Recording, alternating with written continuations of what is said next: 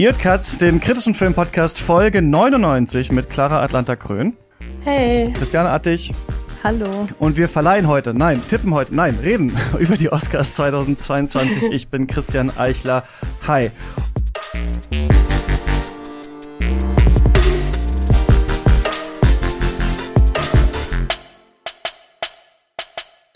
Und es ist schön, dass ihr da seid, dass wir diese kleine Tradition, na gut, einmal haben wir es schon äh, in dieser Konstellation gemacht, äh, beibehalten können, einen Ausblick auf die Oscars zu geben. Und ich habe letztes Mal, glaube ich, am Anfang gefragt, und freut ihr euch schon? Ist es nicht auch ein bisschen nervig? Interessiert es eigentlich auch immer weniger? Aber in diesem Jahr habe ich das Gefühl, es interessiert einen wirklich noch viel weniger als sonst. Und das ist meine Einstiegsfrage jetzt, Christiane. Wie hyped bist du auf die Oscars? Auf einer Skala von 0 bis 10, 1. Also ich bin wirklich überhaupt nicht euphorisch, weder was die ganze Veranstaltung angeht, noch was die Filme angeht. Mich hat sehr, sehr wenig begeistert dieses Jahr und ich bin sehr gespannt, wie es euch da geht. Mhm. Wie ist bei dir, Clara?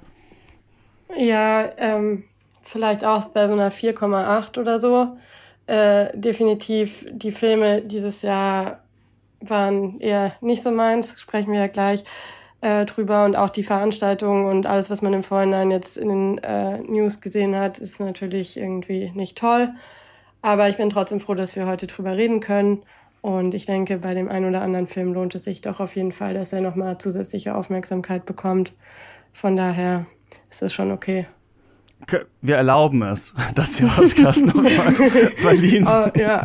verliehen werden. Aber mal schauen. Wir schauen mal schauen. Einmal, einmal können Sie das, äh, können Sie das noch machen. Ja, schön, dass ihr nochmal die Zeit gefunden habt. Ähm, Clara, du bist ja in London. Du bist da unter anderem Filmkritikerin äh, für Filmfokus Online.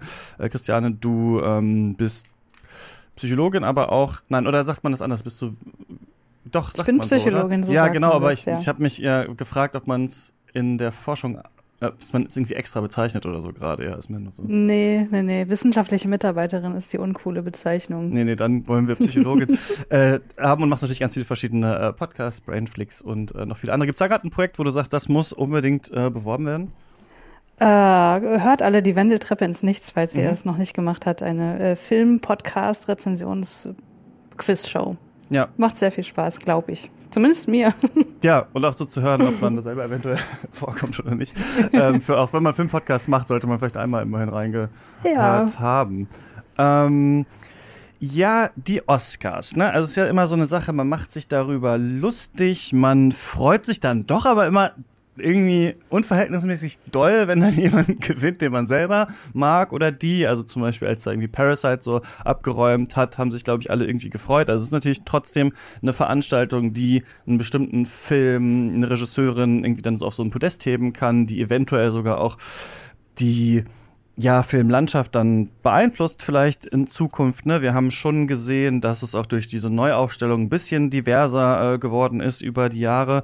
Und trotzdem ist es, finde ich, gleichzeitig auch immer so eine Veranstaltung, wo immer auch viel behauptet wird. Also für viele Leute immer auf die Bühne gehen und dann auch behaupten, jetzt was ganz Großes getan zu haben mit einem bestimmten Film oder einer bestimmten Sache für was Besonderes. Und das hat auch manchmal so einen leichten Verpuffungseffekt, finde ich irgendwie. Und dieses Jahr ist es ja so, ich weiß nicht, letztes Jahr fand ich, da haben sie ja, wie war das denn? Da war genau Corona, dann haben sie das in dieser Vorhalle alles gemacht und es war eine unglaublich langweilige Sendung, hatte ich noch so in Erinnerung, wo dann zwischendurch mhm. so ein ganz komisches Comedy-Bit. Irgendwer hat getwerkt, was Helen Mirren oder so. Irgendwie, ich erinnere mich ganz wie so ein Fiebertraum gerade daran.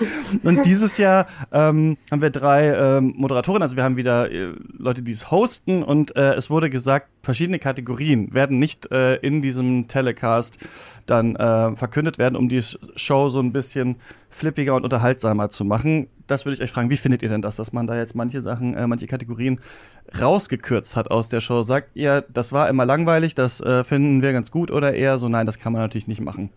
Also ich finde schon eher, äh, ich bin da eher bei dem letzten. Also ich, ich, also warum gucken wir uns das denn an, um zu gucken, wer da gewinnt? Und wenn man dann die die Anzahl der Preise noch irgendwie reduziert, finde ich das erstens lame und zweitens auch irgendwie respektlos, weil es ist ja schon irgendwie auch Arbeit in die, äh, ich sag mal Nebenkategorien geflossen, die jetzt hier vielleicht rausfliegen werden. Deswegen finde ich das generell blöd gut wird vielleicht, dass es alles ein bisschen kürzer ist und straffer, aber gut, dafür, wir haben genauso viel Werbung wie sonst wahrscheinlich auch, was ja so der größte Pain in the Ass das ist. Das wissen die in den USA nicht, ne? Das wissen die da drüben, ja. das weiß die Academy nicht, dass wir immer die gleichen drei Pro-7-Spots halt uns anschauen ja. müssen. Ich weiß ja nicht, was da läuft, aber ja, genau. Mhm. Klar, wie siehst du es? Nee, äh, ja, super schade. Also äh, gerade die Schwäche von der letzten ähm, Veranstaltung war doch, dass dem eigentlichen Film nicht genug Raum gegeben wurde und jetzt kürzt man es noch runter. Äh, macht gar keinen Sinn.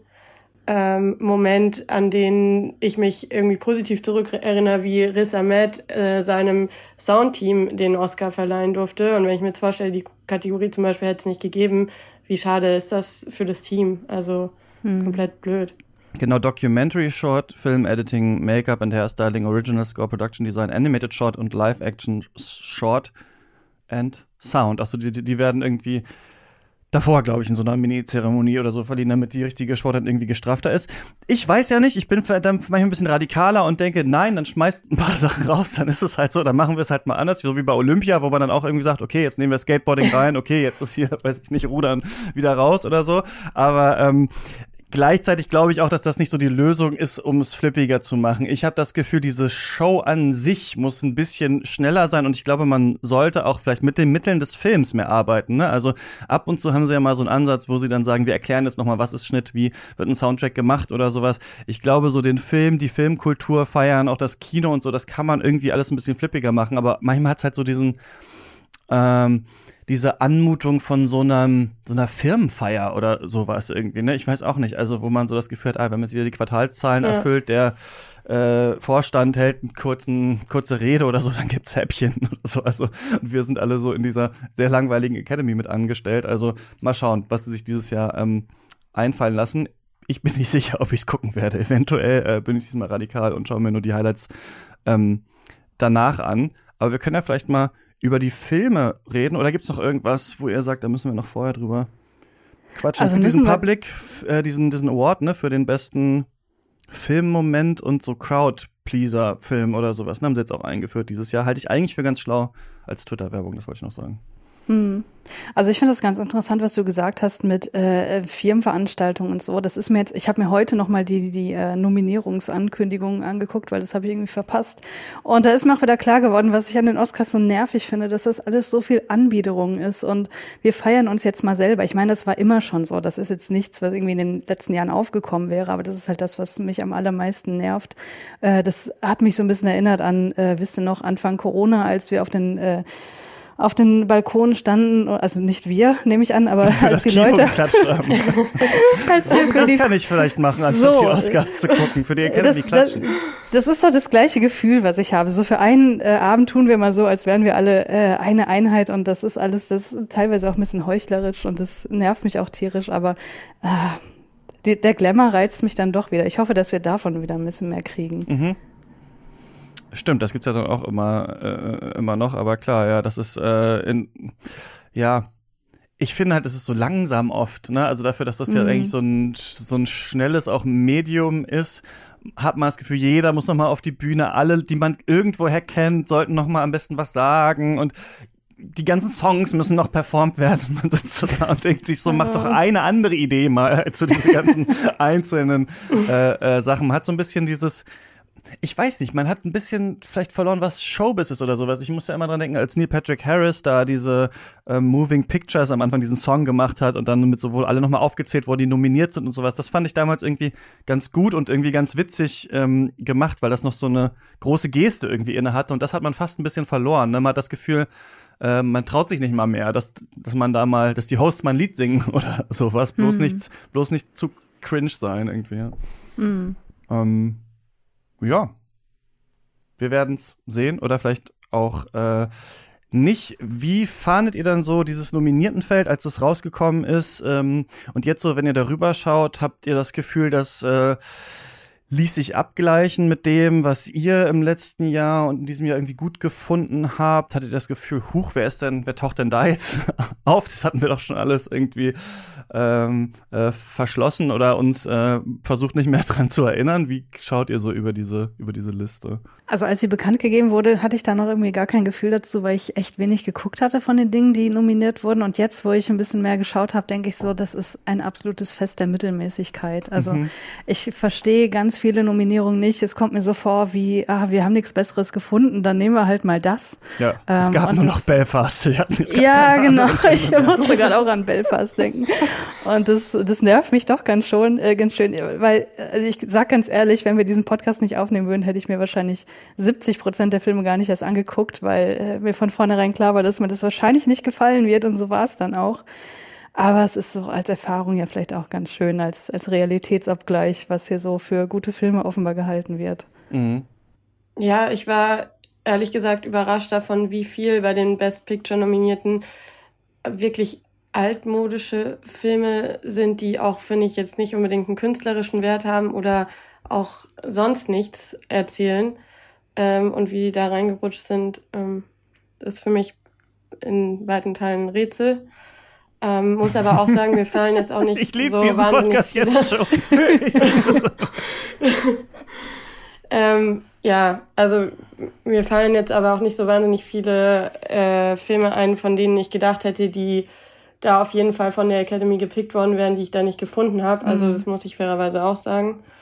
Ähm, ja, aber wenn wir es jetzt gleich Film für Film uns angucken, werden wir da, denke ich, Qualitätsunterschiede feststellen. Ich habe auch die ja. äh, eine sehr große Skala aufmachen, ja. auch nach unten. ich habe auch genau das Gefühl, also ich habe halt immer das Gefühl, wie jedes Jahr sind halt so zwei, drei drin, die halt gute Filme waren, die zu den besten Filmen vielleicht des Jahres gehören oder die viel besprochen wurden und dann wird's halt aufgefüllt mit unterschiedlichen äh, Sachen, bei denen man sich wirklich fragt, okay, warum ist das jetzt in der Liste und nicht nachmittags im Disney Channel äh, oder so? Und ähm, dann gibt es andere Sachen, bei denen ich sagen würde, die hätte man jetzt vielleicht auch mal da irgendwo reinschmeißen können, die hätten vielleicht nicht gewonnen, aber ähm, also selbst wenn ich da jetzt French Dispatch von Wes Anderson, Film, den ich nicht mochte, gesehen hätte, würde ich ja. irgendwie so denken, okay, aber der ist immerhin aufwendig gewesen oder so. Aber bei anderen Filmen, die ich da mhm. sehe, denke ich so, okay, das ist fast, als hätte, als hätte mir jetzt jemand gesagt, das ist ein Film von Studierenden, irgendwie so deren zweite Arbeit oder so, hätte ich gesagt, okay, könnte schon auch sein. Also das fand ich diesmal irgendwie so ein bisschen interessant. Und ich hatte diesmal nicht so das Gefühl, dass man noch so krass wartet auf, ah, bald kommt noch der eine von diesen Filmen ins Kino oder so. Wir kennen ihn noch nicht so richtig ja. und so. Aber ähm, ja, das ähm, können wir jetzt einfach mal so so diskutieren. Die Wege der Academy sind da immer, äh, ein, also man weiß es ja, wie die, wie die Filme nominiert werden. Trotzdem ist es immer so ein bisschen unergründlich, weil wir ja auch nicht ganz wissen, ne? wo ist wie viel Marketingbudget dahinter? Also so ein Film wie Drive My Car zum Beispiel ist ja fast ohne, glaube ich, großes Marketing da reingekommen und andere Filme, ja. weiß ich nicht, so ein Film auch wie Tick Tick Boom oder ähm, Coda auch zum Beispiel Sachen, bei denen man weiß, okay, da ist auch Apple dahinter, da ist auch viel Geld äh, dahinter, hinter dieser Kampagne und sowas, die ist schon lange angelegt. Ich glaube, das ist auch immer so ein Rennen, was man, wenn man nicht diese ganzen Artikel liest und diese Podcasts dazu hört und sowas manchmal gar nicht so ganz genau mitbekommt. Ne? Also wir haben so ein paar mhm. Leute im Discord, bei denen man immer merkt, so die sind da äh, richtig drin. Fuchs, glaube ich, zum Beispiel, der postet immer rein, ah, ist der wieder an dem vorbeigezogen und so. Also er könnte uns wahrscheinlich erklären, warum hier diese ganzen Filme äh, äh, sind. Aber ähm, ja, wir können nur, glaube ich, über die Qualität ein Wort verlieren. Hm. Ja, wenn du sagst, dass äh, immer zwei, drei gute Filme dabei sind, bin ich mal gespannt, ob wir drei finden. Aber gut. Ja, ich bin sehr gespannt. Äh, ich bin sehr gespannt äh, auf deinen Drive My Car Disc gleich. Ähm, ja, lass uns doch mal vielleicht anfangen mit Filmen, über die ich schon viel im Podcast geredet habe, wo ihr vielleicht ein bisschen äh, was, wo ich gar nicht eure Meinung so genau, glaube ich, kenne. Ähm, lass uns doch hier mal mit dem großen Kracher anfangen, an dem sich trotzdem ja so ein bisschen die äh, Geister scheiden und den wir vielleicht auch ein bisschen schneller abarbeiten können. Dune von Denis Villeneuve. Ich weiß nicht, ob ihr das äh, mitbekommen habt. Denis Villeneuve hat Frank Herberts ähm, Klassiker, Sci-Fi-Klassiker äh, verfilmt, unglaublich aufwendig. Ähm, bei uns im Discord war lange der Joke, wird es ein Sequel geben oder nicht? Ja, wird es geben, ist jetzt schon in der Mache, es werden noch Rollen gecastet und so weiter. Ja. Äh, ich war in Venedig nicht so äh, überzeugt davon und dann im Nachhinein fand ich ihn unter einem anderen Betrachtungspunkt doch ganz interessant und finde ihn jetzt, glaube ich, so, ja, über, über dem Durchschnitt, würde ich so sagen. Irgendwie ganz, ganz spannend, aber auch in vielen Teilen nicht so interessant. Ähm, äh, Clara, wie findest du den? Ja, äh, okay, also ich kann damit leben, dass das äh, nominiert wurde für Best Picture und ähm, was mir doch ausgesprochen gut gefällt, ist einfach die Optik und ähm, die das, das Worldbuilding als solches und die die großen Bilder, die wirklich zu ja Szenen führen, die die einem doch im Kopf bleiben. Ähm, schauspielerisch finde ich ist in großen Teilen irgendwie äh, besser bewertet, als es eigentlich ist. Also gegen Timothy Chalamet werdet ihr mich nicht sagen hören, einfach weil es Timothy ist. Ähm, aber, weil du den magst oder weil ja, du Angst also, hast, auf der Straße angefeindet zu werden dann oder so? Nein, weil ich ihn sehr mag und weil mir egal ist, was er macht und er einfach gut aussieht dabei. Aber ähm, ja, insgesamt fand ich, waren, waren, wurde da viel Overacting betrieben und auch Oscar Isaac war jetzt nicht so äh, toll, wie viele, viele sagen. Ähm, aber ja, ich, ich kann verstehen, ähm, dass man da schon eine Neuartigkeit in dem Film sieht, dass man dieses Sci-Fi-Werk nochmal auch auf die politischen Komponenten runtergebrochen da umgesetzt sieht. Und ähm, das, das ist ja für mich auch äh, über Durchschnitt okay, würde ich sagen. Ja, Clara hat gerade das Worldbuilding lobend erwähnt. Ich würde jetzt behaupten, Dune ist nicht mehr als Worldbuilding. Also äh, ich, ich bin ja durchaus Science-Fiction-Fan. Ich kenne allerdings die Buchvorlage nicht, deswegen äh, das alles, mhm. was ich jetzt sage, mit einem Grain Salt oder so, wie man sagt, äh, bedenken. Aber ich finde, also Dune. Ein Kran von Salz, sagt man. Ja. Genau. Äh, ich, also Dune reizt mich intellektuell einfach so gar nicht, weil mhm. ich finde, dass das Schöne an Science-Fiction ist ja, dass man irgendwas nimmt, was wir aus unserer Welt kennen und man denkt es halt weiter. Und ich sehe da halt nichts weiter gedacht ich sehe da Probleme, die wir in unserer Welt haben, halt auf einem anderen Planeten. Und das, weiß ich nicht, ich, ich verstehe den Reiz nicht so richtig, aber ich würde auch sagen, ja gut, die, das Worldbuilding ist schon irgendwie ganz nice. Es sieht alles cool aus, es ist alles ein bisschen zu steril für meinen Geschmack, aber es hat schon wirklich geile Bilder. Aber letztlich ist es, glaube ich, auch ein Film, der äh, für mich in, keine Ahnung, einem Jahr keine Rolle mehr spielt. Ich gucke es mir wahrscheinlich an für, das, für den zweiten Teil nochmal, aber ähm, das ist auch so einer von den Kandidaten, wo ich sage, ja, ist nett, aber bester Film des Jahres, I don't know. Ich finde schön, dass wir so einen aufwendigen Science-Fiction-Film bekommen haben und über den auch so viel diskutieren konnten, dass sich auch ein bisschen die Geister daran geschieden haben. Denis Villeneuve hat halt so was Strebehaftes immer so. Also er hat irgendwann mhm. so gesagt, ähm, er wollte den Film das verfilmen, was er als 14-Jähriger halt so gefühlt hat. Und dann dachte ich so, ja, genau, so ist das auch ein bisschen geworden. Du hast jetzt die Mittel, um das so richtig, also wie man als 14-Jähriger so denkt, und das machen wir voll riesig und das, dieses Raumschiff ist dann gigantisch und keine Ahnung, so ist es ein bisschen geworden. Ich mag aber diesen, diesen, diesen Art so Deep Time Aspekt von Dune, also diese Idee, dass die Bene Gesserit halt über Jahrhunderte versuchen, diese Idee des Messias in verschiedenen Kulturen einzupflanzen, bis sie dann quasi genetisch jemanden erzeugt haben, der in die Rolle passt und quasi wie er da so reingeworfen wird und sich wie in so einem gekrümmten Glas die Welt um ihn so seltsam formt, er nicht so genau weiß, ähm, wer spielt hier eigentlich gegen mich, wer ist für mich, warum muss ich das eigentlich machen, warum werde ich, werd ich da so hingezogen und so. Das finde ich kam schon eigentlich ganz gut rüber, erst so beim zweiten, dritten Mal schauen. Ähm, mit Dietmar Latt habe ich da so ein bisschen drüber gesprochen äh, in der Folge, die mir auch viel Spaß gemacht hat. Aber ähm, ich bin mal gespannt, wie er es weiterzieht, ob er diese interessanten Aspekte daraus, daraus nimmt oder nicht. Aber über den Film wurde wirklich sehr, sehr viel gesprochen.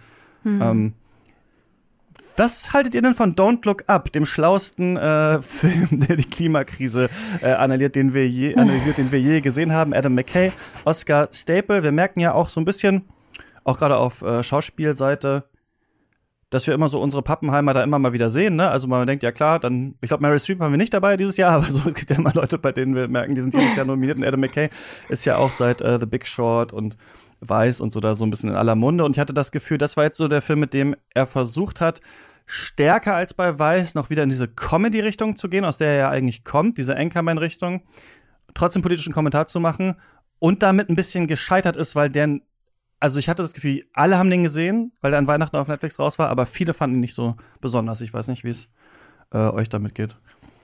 Ja, geht mir genauso. Also ich äh, habe von Adam McKay auch Weiß und The Big Short gesehen und bei The Big Short fand ich irgendwie seinen Ansatz, der so bei mir rüberkam, ja Leute, ich hab's verstanden und ich erkläre euch jetzt mal, wie es läuft. Den fand ich irgendwie noch ganz, ganz interessant, weil das auch ein Thema war, mit dem ich mich nicht auskannte. Bei Don't Look Up wird halt ein Thema behandelt, mit dem ich mich sehr gut auskenne, weil ich bin ja auch Wissenschaftlerin und diese ganzen Mechanismen, die da dargestellt werden, ich, ich saß da nur da und dachte so, bitte gib mir einen Gedanken, den ich vorher noch nie hatte, aber bis zum Schluss hat er das nicht erfüllt und deswegen fand ich den einfach extrem langweilig, überhaupt nicht lustig. Also der, der, das Comedy, äh, die Comedy-Momente haben bei mir überhaupt nicht gezündet. Das Einzige, wo ich sagen würde, okay, das, das ist irgendwie, das, das ist ein Grad von zynisch Zynismus, der, der mir gefällt, war ganz am Ende, als sie da auf dem anderen, ich, ich darf ich das jetzt sagen eigentlich? Ja, komm, sag. äh, als sie auf dem anderen Planeten sind und man sieht so, okay, es sind alles steinalte Menschen, die werden da niemals irgendwie eine Zivilisation aufbauen können. Äh, das fand ich irgendwie so als Stimmt, Gedanken ganz interessant. Noch, ja. mhm. Aber der Rest, äh, der kam halt zu einer falschen Zeit. Er hätte vor zehn Jahren vielleicht gepasst, aber nicht jetzt. Mhm. Klar, wie siehst du es? Ja, mir hat er gut gefallen, obwohl ich glaube, damit bin ich echt alleine. ähm, ich verstehe, dass thematisch, äh, was er zum Klimawandel sagt, da ist, da ist eigentlich nichts drin in dem Film. Es ist irgend, äh, nicht wirklich relevant zu irgendeiner Debatte. I get it. Aber wenn man sich von dem Gedanken verabschiedet oder von dem Anspruch verabschiedet, dass er da irgendwas Schlaues machen muss, sondern man sich einfach nur den Film als vielleicht Charakterstudie anschaut und vielleicht auch als ja, Parodie nicht, nicht auf Wissenschaft oder Wissenschaftskritiker, wenn man es so nennen kann, sondern auf Medien und sich den Prozess anschaut, wie die Interviews äh, wirklich völlig out of place sind, aus, aus der Kontrolle geraten derjenigen, die interviewt werden, finde ich, macht der Film schon ganz schlaue Sachen. Ich, ich persönlich fand den Humor äh, doch auf jeden Fall da, wenn da irgendwie die Chips-Tüten rumfliegen. Ähm, und ja, fand die einzelnen Charaktere gut gezeichnet. Kate Blanchett ist, äh, finde ich, phänomenal äh, da drin zu sehen. Gegen Timothy werde ich auch hier wieder nichts sagen. äh, und was der Film halt auch gut macht, ist Nicht ohne von der Anwalt, Ausstattung ja. und von der Kam Kameraführung einfach super gut gedreht. Manchmal, wenn es so Close-ups auf äh, Meryl Streeps Handtasche gibt oder eben auf die Chipstüten und so. Das sieht schon gut aus. Also ähm, da würde ich mich auch mit jedem drüber schreiten. Ich fand den wirklich nicht schlecht. Ist er jetzt Best Picture, würde ich, keine Ahnung, offenbar nicht, aber ja, ich, ich mochte den Film. Zwischendurch dachte ich auch manchmal so, ach, das ist jetzt vielleicht ganz gut eingeführt, ganz clever äh, gegengeschnitten mit jetzt noch einem Fernsehbild ähm, oder so, aber ich glaube, ich finde einfach, das nicht das Interessanteste an dieser äh, Klimadebatte quasi, dass wir alle halt viel zu blöd sind, um es zu checken und die Medien super scheiße sind und alles total auf Aufmerksamkeit geht, sondern ich glaube, ich finde eher dieses schwierig, dass alle wissen, was los ist und trotzdem nichts machen. Ich glaube, das finde ich ist eigentlich ja so die große Tragik. Alle mhm. einzeln, die dann immer mal sagen, ja gut, aber den Flug, den mache ich jetzt halt schon, weil und hm, das, das ist ja aber auch vielleicht nicht so schlimm, weil es ja politische Lösungen geben muss, aber dass auch politisches alle irgendwie wissen und trotzdem immer noch mal jeder ähm, dann so Schach hat und dann das ähm, Thema wieder vom Teller rutscht. Und ich glaube, es ist einfach schwierig, äh, ja, so politische Satire über so ein aktuelles Thema zu machen, wenn alle halt auch alle Jokes auf Twitter schon 20 Mal gehört haben und so weiter und so fort. Aber ähm, ich habe halt wie immer das Gefühl, dass bei Netflix so eine äh, Korrekturschleife fehlt, dass man noch so zweimal über den Film hätte drüber gehen müssen und dann wäre er vielleicht besser gewesen, weiß ich nicht genau. Aber äh, ich fand es eher ein bisschen bizarr, dass er jetzt hier in, der, in dieser Liste mit drin war, ja. Aber gut. Was haltet ihr denn von Everybody's Darling, Drive My Car von Ryosuke Hamaguchi? Den finde ich toll. Äh, gut, dass du jetzt mal danach äh, mich danach fragst, damit ich hier nicht so rüberkomme, als wäre ich der totale Filmhasser. ähm, nee, ich fand den ganz, ganz toll. Ich muss ja auch zugeben, äh, das sagt man, glaube ich, heutzutage auch nicht mehr so gerne. Habe ich das Gefühl, dass ich Murakami sehr, sehr mag. Ich habe alles von ihm gelesen. Seit mhm. meiner Teenagerzeit begleitet er mich und ähm, was magst du an ihm? Weil ich finde, ähm, äh, viele haben das ja. Ich weiß gar nicht, ja. warum wir das auch alle, wie wurde der uns allen vermarktet? Weil alle so mit 16 angefangen haben, Murakami zu lesen oder so, keine Ahnung. Aber ähm, irgendwann ist, gleicht sich das ja immer so in seinen Erzählungen, dass viele dann die so die neueren Bücher dann irgendwann nicht mehr gelesen haben. Aber hier wird er ja interessant eingebaut, oder? Weil es ja so drei verschiedene Geschichten sind, die hier so verwoben werden zu einer. Ja, also die, die Hauptgeschichte, also die ja auch mal nicht Drive My Car heißt, wenn mich nicht alles täuscht, ähm, äh, die ist natürlich hier irgendwie schon relativ dominant, aber der Fokus wird dann doch irgendwie auf was anderes gelegt, weil in der Geschichte ist die, die Beziehung zwischen unserem Hauptcharakter und dem ähm, dem Mann, mit dem seine verstorbene Frau eine Affäre hatte, viel, viel ähm, ja, mehr ausgearbeitet und da gibt's auch mehr Bonding-Momente und so weiter. Ähm, aber ich muss sagen, ich, ich gehe jetzt nicht so vor, dass ich das irgendwie aufwiege und denke, oh mein Gott, dieser Film muss unbedingt die, die Atmosphäre und die Geschichte von Murakami 100 Prozent treffen und dann finde ich den Film gut. Das wäre totaler Quatsch und das macht der Film halt auch nicht. Ähm, aber die Aspekte, die neu hinzugekommen sind, die fand ich so stark und er hat teilweise Szenen drin, ähm, wo ich zwischendurch so ein bisschen gedanklich abgedriftet bin und dann haben die mich so komplett wieder eingefangen. Also äh, unter anderem dieses längere Gespräch im Auto zwischen den beiden Personen, die ich gerade genannt hatte, wo dann diese Geschichte erzählt wird. Also das, damit arbeitet Murakami ja auch ganz oft mit Geschichten in Geschichten und das, das fand ich ganz großartig umgesetzt und das Ende ähm, hat mich dann extrem zu Tränen gerührt und ähm, ja, es, ich fand den rundum großartig, muss ich sagen. Clara, warum hast du diesen Film?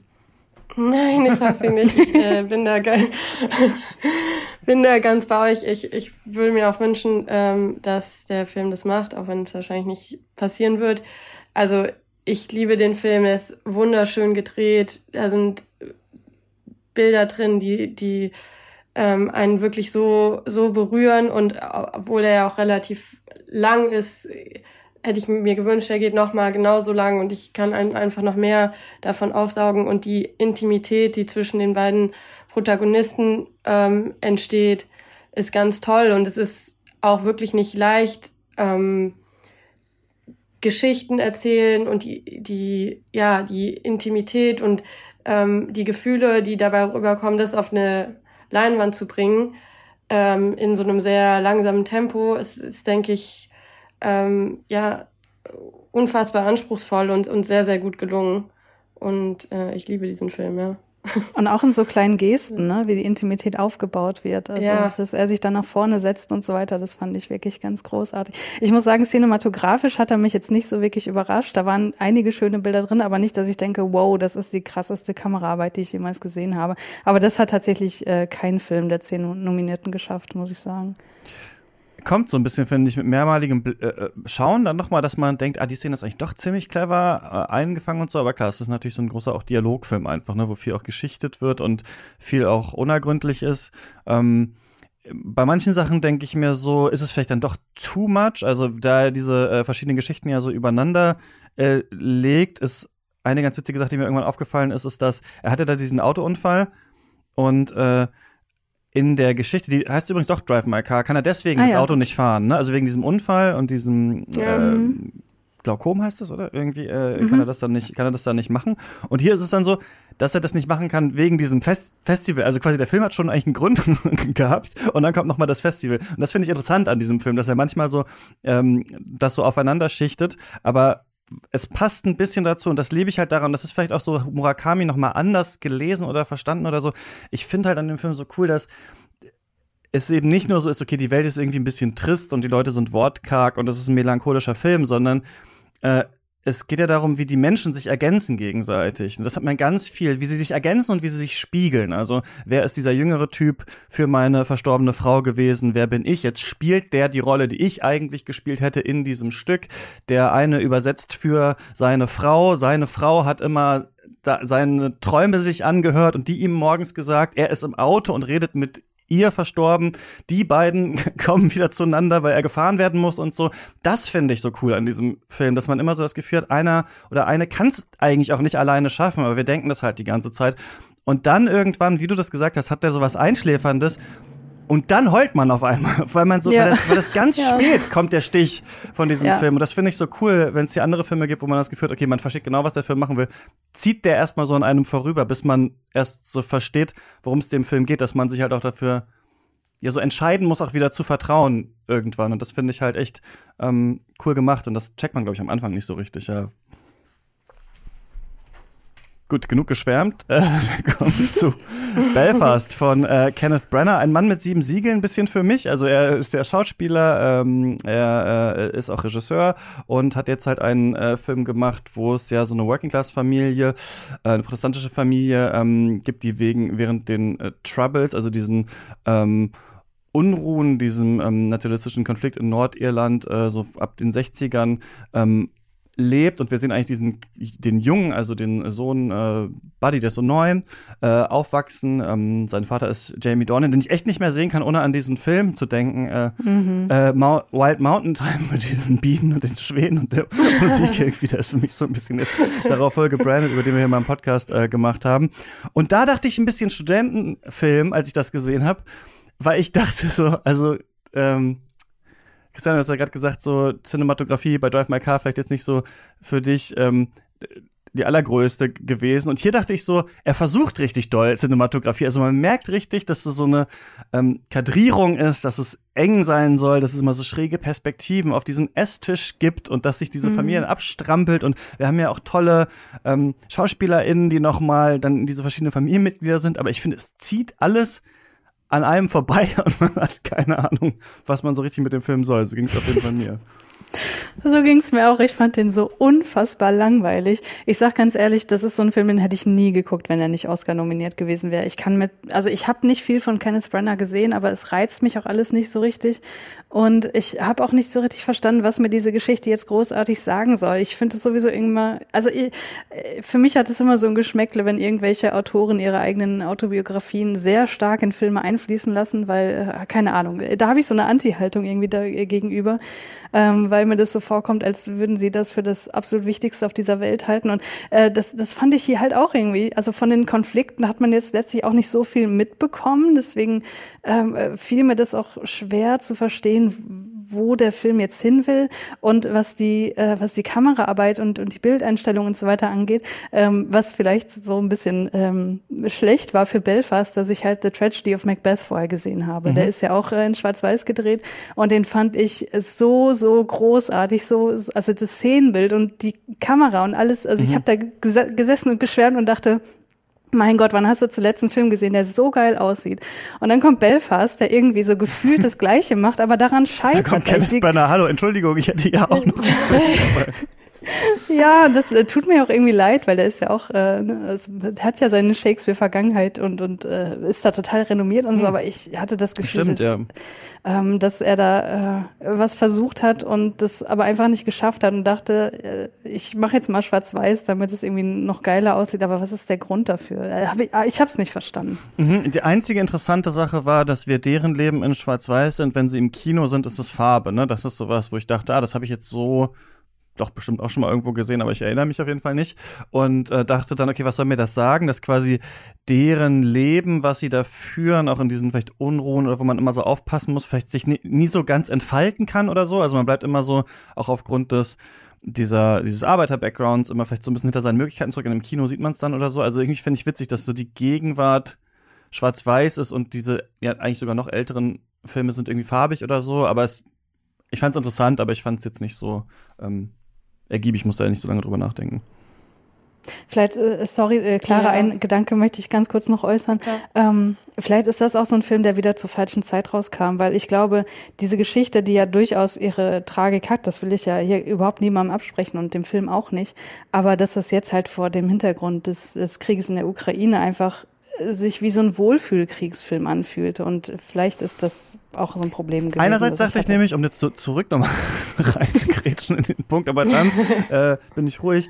Einerseits dachte ich aber, okay, vielleicht ist es aber auch mit der interessanteste Film hier, weil wir gerade, oder nicht der interessanteste, aber auch so seltsam aktuell, weil es halt so Krieg in Europa und sowas, ne, und so ein Konflikt, an dem man jetzt länger nicht mehr gedacht hat und so hat. Aber ich fand auch, er hat irgendwie, dadurch, dass er diese Kinder sich da drauf wählt, kommt er da auch nie so richtig ran. Also es bleibt halt auch so ein Hintergrundrausch und dadurch bearbeitet er es auch, finde ich, irgendwie ja. nicht so richtig. Ja, ja ich, ich finde eben auch, es ist ein Riesenproblem äh, von dem Film, diese Kinderperspektive einzunehmen.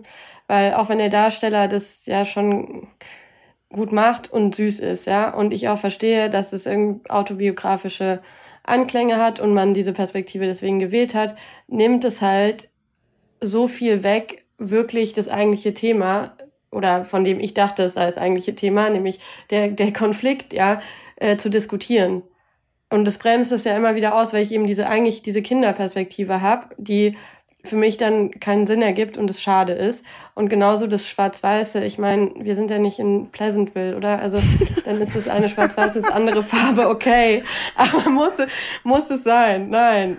Sieht es gut aus? Nein. Sieht diese Gasse da aus wie ein Kindertheater? Ja. So. Und genauso fühlt sich's an und es wird dem Thema nicht gerecht. Dann ist es, finde ich, echt verfehlt. Aber es weiß, das größte Mysterium ist, was macht der, wo kommt dieser Film her, warum ist der, wir wissen es alle nicht so richtig. Vielleicht fällt uns irgendwann noch was äh, dazu ein. Wie ist es denn mit, jetzt gebe ich es hier direkt mal zu, dass ich zwei Filme in diesen äh, zehn nominierten oh, für den besten oh, oh. Film gar nicht gesehen habe. Ähm, und einer davon ist ähm, King Richard, wo Will Smith äh, den Vater ja der Williams-Schwestern, der berühmten Tennisspielerin, spielt. Und ich fand es irgendwie interessant, dass man ein Biopic, warum macht man jetzt ein Biopic über den Vater und nicht äh, über sie? Wie habt ihr diesen Film wahrgenommen? Magst du mal anfangen? Ja, sehr gern. Also ich muss sagen, es war äh, ein Film, bei dem ich mich nicht gelangweilt habe, der auf irgendeiner Weise erzählerisch im Film funktioniert, was auch richtig gut funktioniert, was ich nochmal lobend hervorheben möchte, bevor ich zum schlechten Teil übergehe, sind die Tennisszenen, sehen aus nach richtig gutem Tennis. Man versteht, was die Williams-Schwestern vielleicht auch besonders gemacht haben und man kriegt irgendwie Lust, äh, an seinem Aufschlag zu arbeiten, wenn man irgendwie schon mal Tennis gespielt hat. Okay, das funktioniert, das sieht gut aus und es ist auch ja kurzweilig erzählt, aber ich habe ein Riesenproblem mit dem gesamten Thema des Films, diesen Vater so zu glorifizieren, den überhaupt hervorzuheben, eben als als King und über die Schwestern lernen wir nicht besonders viel bis gar nichts. Die Ehefrau darf dann äh, ihm auch noch so zuarbeiten und manchmal so ein Element von ähm, ihn wieder auf den Boden zurückholen, mit reinbringen, aber hat eigentlich nicht so richtig eine Daseinsberechtigung, er kriegt nicht die gleiche Anerkennung für die gleiche, gleichen Input. Und es wird total verklärt, dass dieser Vater ja natürlich Motive hat, die man verstehen kann, aber die auf die Kinder projiziert, die darunter ja eigentlich fast zerbrechen müssen. Und es ist ein Wunder, dass dabei halt eine Weltkarriere rausgekommen ist und nicht, nicht das Gegenteil, ehrlich gesagt, wenn man den Film sieht. Und ich finde es unfassbar traurig, wie das glorifiziert wird. Ähm, ja. Also ich glaube, wenn ich böse wäre und ich bin das jetzt einfach mal, ist äh, King Richard eigentlich Whiplash ohne die Bissigkeit, dafür mit Rassismus. Und ich weiß nicht, ob es so einen Film braucht. Also ich würde auch genau das kritisieren, was du gerade gesagt hast, dass dieser Vater halt glorifiziert wird. Ähm, ich habe mich wirklich gewundert, dass meinem Gefühl nach, ich muss auch sagen, ich, der Film hat mich gelangweilt, deswegen bin ich auch gedanklich wieder so ein bisschen abgedriftet zwischendurch. Ähm, dass ich aber das Gefühl hatte, dass der Film niemals thematisiert, dass die Töchter ja nie eine Wahl hatten. Also dass hier gesagt wurde, ja, ich habe diesen äh, Plan für meine Töchter gemacht, bevor sie schon geboren wurden, dass das so im Raum steht und man denken soll, boah ja geil, geiler Typ, krasser Typ, dass er das schon gemacht hat. Aber dass irgendwie eine Wahlmöglichkeit mal hier im, im äh, also dass das diskutiert wird in diesem Film, fehlt halt, also meines Erachtens völlig und das finde ich die komplette Schwäche. Und deswegen äh, weiß ich auch nicht. Also schauspielerisch ist das alles ganz nett. Man kann das sicherlich mal so weggucken, aber ich, ich sehe hier auch äh, irgendwie eine falsche Fokussetzung. Ja, und der Film besteht auch eigentlich aus nichts anderem als dadurch, darüber, wie der Vater mit anderen Männern über das Schicksal der Töchter streitet. Er streitet mit irgendwelchen Jungs, er streitet mit den Agenten, er streitet mit den Trainern, er streitet mit äh, den Sponsoren von Nike. Immer über die Köpfe mhm der Töchter hinweg und, und im Film wird es ganz kurz mal von der Mutter so ein bisschen pseudomäßig hinterfragt und dann aber direkt wieder eingefangen. Mhm. Und äh, ich verstehe die, die Wahl nicht, sich auf diesen, die, die, diesen Charakter zu fokussieren, ohne das wenigstens ein bisschen kritisch äh, zu beleuchten. Und der, der unangenehmste Moment ist, äh, ich, ich versuche das jetzt auszudrücken, ohne zu spoilern, aber das Gespräch zwischen ihm und Venus, während sie sehnsüchtig auch auf den großen äh, Turnierplatz schaut. Äh, also da, da wird einem nicht gut bei, wenn man das sieht. Und wenn das sich, also und der Film versteht es, glaube ich, gar nicht, dass das problematisch ist. Ja, der Film weil kritisiert es das ja nicht. Also das äh, klingt jetzt so, als wäre es ja irgendwie drin, also als würde man schon merken, dass da was nicht stimmt, aber der Film hat dafür das Bewusstsein nicht so.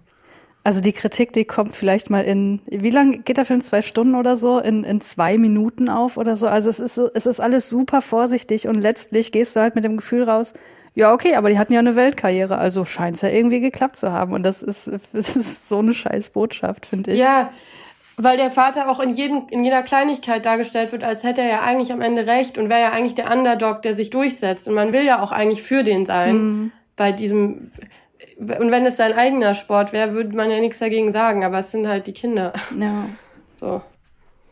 Ja, ich fand ganz witzig, ich habe gerade nochmal so rumgegoogelt, weil ähm, ich glaube, bei uns im Discord kam die Frage auf, warum ist denn Will Smith die ganze Zeit im Close-Up zu sehen? Das ist ja meistens, wenn äh, die Leute, die Filme produzieren, also dann sind ihre Gesichter meistens ganz, ganz, ganz groß im Bild irgendwann. Das hat mir mal äh, Eugene Jahr von ähm, äh, in die Filmtalk erzählt, als wir über Art Astra von äh, Brad Pitt, äh, ah. gesprochen haben, dass er meinte, ja, ja, wenn die selber produzieren, dann sind die immer riesig im Bild.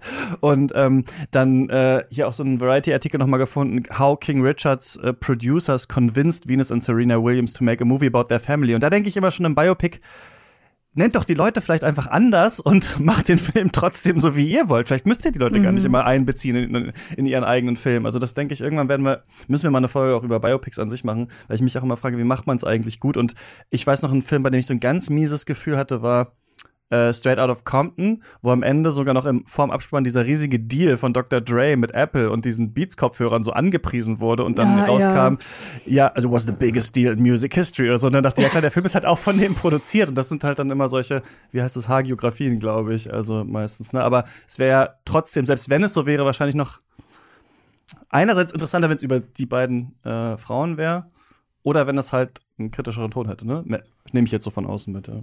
Ja, und wenn dieses ganze Thema Rassismus halt, äh, finde ich, ernsthafter hätte behandelt werden mhm. sollen. Also äh, das ist letztlich auch wieder so, also geht das für mich so in, in die gleiche Schiene wie, oh, Kai, jetzt fällt mir natürlich kein anderer Film ein, aber die, du, ihr kennt diese Wohlfühl-Rassismus-Filme, wo man am Ende rausgeht und Green denkt, Book. Oh, danke. natürlich hätte mir der einfallen müssen, äh, wo man denkt so, ja, okay, dann ist das Problem ja jetzt gelöst und das, äh, da könnte ich mich so drüber aufregen, aber gut. Wie fandet ihr denn ein recht äh, unbekannter Regisseur ist ja auch mit nominiert Steven Spielberg mit West Side Story, äh, seinem Remake vom ähm, Film zum Musical. Wir hatten da so eine Folge Shortcuts äh, zugemacht. Ich bin nicht so ähm, Musical bewandert. Ich hatte West Side Story auch erst tatsächlich erst nachgeholt für diese äh, Shortcuts-Folge und ähm, fand, also ich habe das Gefühl, es ist auch so ein Film, an dem sich die Geister scheiden. Also ein paar können Leute, habe ich schon gesehen, die sagen, so eine Art von Kameraführung, von Choreografie und so sieht man einfach selten heutzutage im Kino. Ich hasse halt persönlich Ansel Elgott, also es ist genau das Gegenteil wie bei dir mit Timothy Chalamet. Ich würde sagen, ich würde mich immer gegen ihn aus, ich kann ihn gar nicht haben. Das ist für mich verliert immer ein Film, wenn ich höre, er ist gecastet. Ich weiß auch nicht, ich glaube, es ist noch der Trauma von Baby Driver. Ähm, ich fand ganz interessant, dass man hier diesen äh, Gentrifizierungsaspekt äh, der Westside noch so ein bisschen mit reinnehmen will in diesen Film, aber habe nicht so ganz verstanden, warum man es trotzdem noch mal irgendwie in dieser Zeit spielen lässt und dann so halb modernisiert. Also ich hatte mich dann gefragt, hätte man es vielleicht nicht dann heute spielen lassen sollen? Wäre das nicht vielleicht ein interessanterer Film geworden? Ich fand, das war so ein seltsames Reboot, dass ich so, das so ein bisschen nichts Halbes und nichts Ganzes war. Ich weiß nicht, wie ihr den Film äh, gesehen habt. Klar, wie fandst du den? Ich bin auch kein ähm, Musical-Experte und habe das gleiche Trauma vom Baby Driver wie du offensichtlich, weshalb einfach schon mal der äh, Film äh, für mich persönlich, also hatte es schwer bei mir. Und ich muss sagen, mich hat eben auch gestört, wenn man dieses Gentrifizierungsthema mit reinbringt und wenn man versucht, dem Familienkonflikt, ja, ein anderes Überthema nochmal zu geben, dann muss es halt auch funktionieren. Und was aber passiert ist, dass ja aber eigentlich diese Banden äh, Rivalität komplett lächerlich gewirkt hat und auf überhaupt gar keinen Sinn mehr ergeben hat und noch ja nichtiger gewirkt hat, wenn man wenn man ein globales Thema drüber hängt, ja. Und dann dann finde ich, kann man es auch lassen und kann entweder sagen, okay, ich halte mich möglichst nah am Original und will eben die Musik auskosten, oder man muss es wirklich mod wirklich modern machen. Aber das, was rausgekommen ist, funktioniert für mich halt nicht. Ähm, auch optisch nicht gut. Ich bin ja zugegeben Musical-Hasserin. Deswegen war das an sich schon mal eine kleinere Tortur für mich. Aber ich muss sagen, äh, Ansel Elgott, ich, ich bin von Baby Driver nicht traumatisiert. Ich fand den tatsächlich ganz gut. Aber hier in diesem Film war der wirklich ganz, ganz furchtbar. Also ich habe äh, zu keinem Moment irgendwie äh, denen abgenommen, äh, dass, dass da irgendeine Art von, von amoröser oder sexueller Spannung äh, zwischen unserem, also zwischen den Protagonisten hier herrscht. Und äh, äh, dann noch diese, also ja gut, dass es äh, Romeo und Julia ist, dann das wusste ich ja. Äh, ich kannte West Side Story vorher ansonsten nicht. Ich kannte so ein paar Songs, also ich kenne den Originalfilm auch nicht und auch keine äh, keine, keine Musical-Umsetzung sonst. Ähm, Aber äh, was, was du gerade meintest, Clara, mit der, der Bandenkonflikt, der ist irgendwie so lächerlich. Ähm, das das habe ich auch total gesehen. Dass, also äh, da kam die Tragik bei mir auch überhaupt nicht an. Ähm, ich habe auch das Gefühl, der, der Film vergisst irgendwann, dass es sich verfeindende Banden sind und schafft es aber auch nicht irgendwie klar zu machen äh, dem Zuschauer, wie, wie lächerlich doch eigentlich die, die Verfeindung ist und dass, ne, dass es da irgendwie größere Probleme gibt. Und äh, deswegen dieser Konflikt, also die, die Gentrifizierung, das finde ich ganz interessant, dass du das gesagt gesagt hast, weil irgendwie scheint das an mir vorbeigegangen zu sein. Oder es ist halt letztlich dann doch zu wenig ausformuliert gewesen, dass ich dachte, das spielt hier irgendwie eine größere oder eine ernsthafte Rolle. Ähm, ich weiß gar nicht so richtig, was hier überhaupt in diesem Film eine ernsthafte Rolle spielt, abgesehen von den Tanz- und, und äh, Show-Einlagen und so weiter, die ich im Prinzip ganz nett fand, aber ich habe auch während des Films schon gedacht, äh, die Kameraführung, die ist manchmal so merkwürdig. Ähm, äh, jetzt habt ihr hier schon irgendwie so ein großes Set aufgebaut und, und 20.000 Paare, die miteinander tanzen, dann bleibst du irgendwie eine Sekunde in der Totale und man sieht letztlich dann doch wieder nichts. Also, ach, das hat mich alles auch schon wieder total aufgeregt. Aber letztlich muss ich sagen, fand ich es für ein Musical dann doch irgendwie ganz nett. Ähm, ich, ich liebe ja die Romeo und Julia Geschichte sowieso, äh, die Bess Lerman Verfilmung, äh, weiß ich nicht, äh, wie, wie, wie man eigentlich dazu steht heutzutage. Ich liebe die über alle Maßen und natürlich musste dieser Film im, in meinem Kopf sich andauernd mit dem messen und hat halt nur verloren. Äh, aber letztlich fand ich ihn ganz nett und war dann doch ganz gut unterhalten. Aber es ist auch so ein Film, den ich nie wieder gucken würde. Mir fällt gerade noch ein, dass Ansel Elgort der äh, Vergewaltigung auch ähm, angeschuldigt wurde und das so ein bisschen unter den Tisch gekehrt wurde bei der Promo-Kampagne zu diesem Film. Und jetzt ähm, Rachel Segler, oder wie sie heißt, die hier die äh, weibliche ja. Hauptrolle spielt, nicht mal zu den Oscars eingeladen wurde, obwohl der Film als bester Film nominiert ist und Elgort schon. Also auch da ist auch noch einiges wow. im äh, argen bei dieser ganzen Geschichte, was natürlich nicht, nicht für die Qualität des Film, irgendwie. Films äh, sprechen muss, aber das wollte ich hier nochmal äh, erwähnt haben, immerhin. Ja, ich fand es in Teilen ganz beeindruckend, aber es ist vielleicht tatsächlich so eine Tendenz, die wir im äh, Kino heutzutage öfter sehen, dass man versucht, etwas nochmal auf eine andere Art zu politisieren, einerseits durch diese ähm, Gentrifizierungsstory und dann andererseits nochmal so zu psychologisieren, also dass wir nochmal haben, er war dann nochmal im Knast und das, also das ist ja auch nochmal so viel Backstory eigentlich bei ihm, die in dem Originalfilm und Musical, glaube ich, nicht drin ist. Und hm. das tut aber also es sind Sachen, für die man vielleicht gar keine Begründung gebraucht hätte. Wär, man hätte vielleicht eher den Grund gebraucht, warum macht man es nochmal äh, mhm. heutzutage. Und das hat man nicht so ganz äh, gesehen. Ähm, worüber wollen wir als nächstes reden? Was sagt ihr denn zu äh, Licorice Pizza? Paul Thomas Anderson ist äh, zurückgekommen in diesem Jahr, ja, mit so einer Art, manche Leute haben gesagt, ein Hangout-Film. Äh, um äh, zwei Leute, wie heißen sie nochmal, Gary und äh, Alana.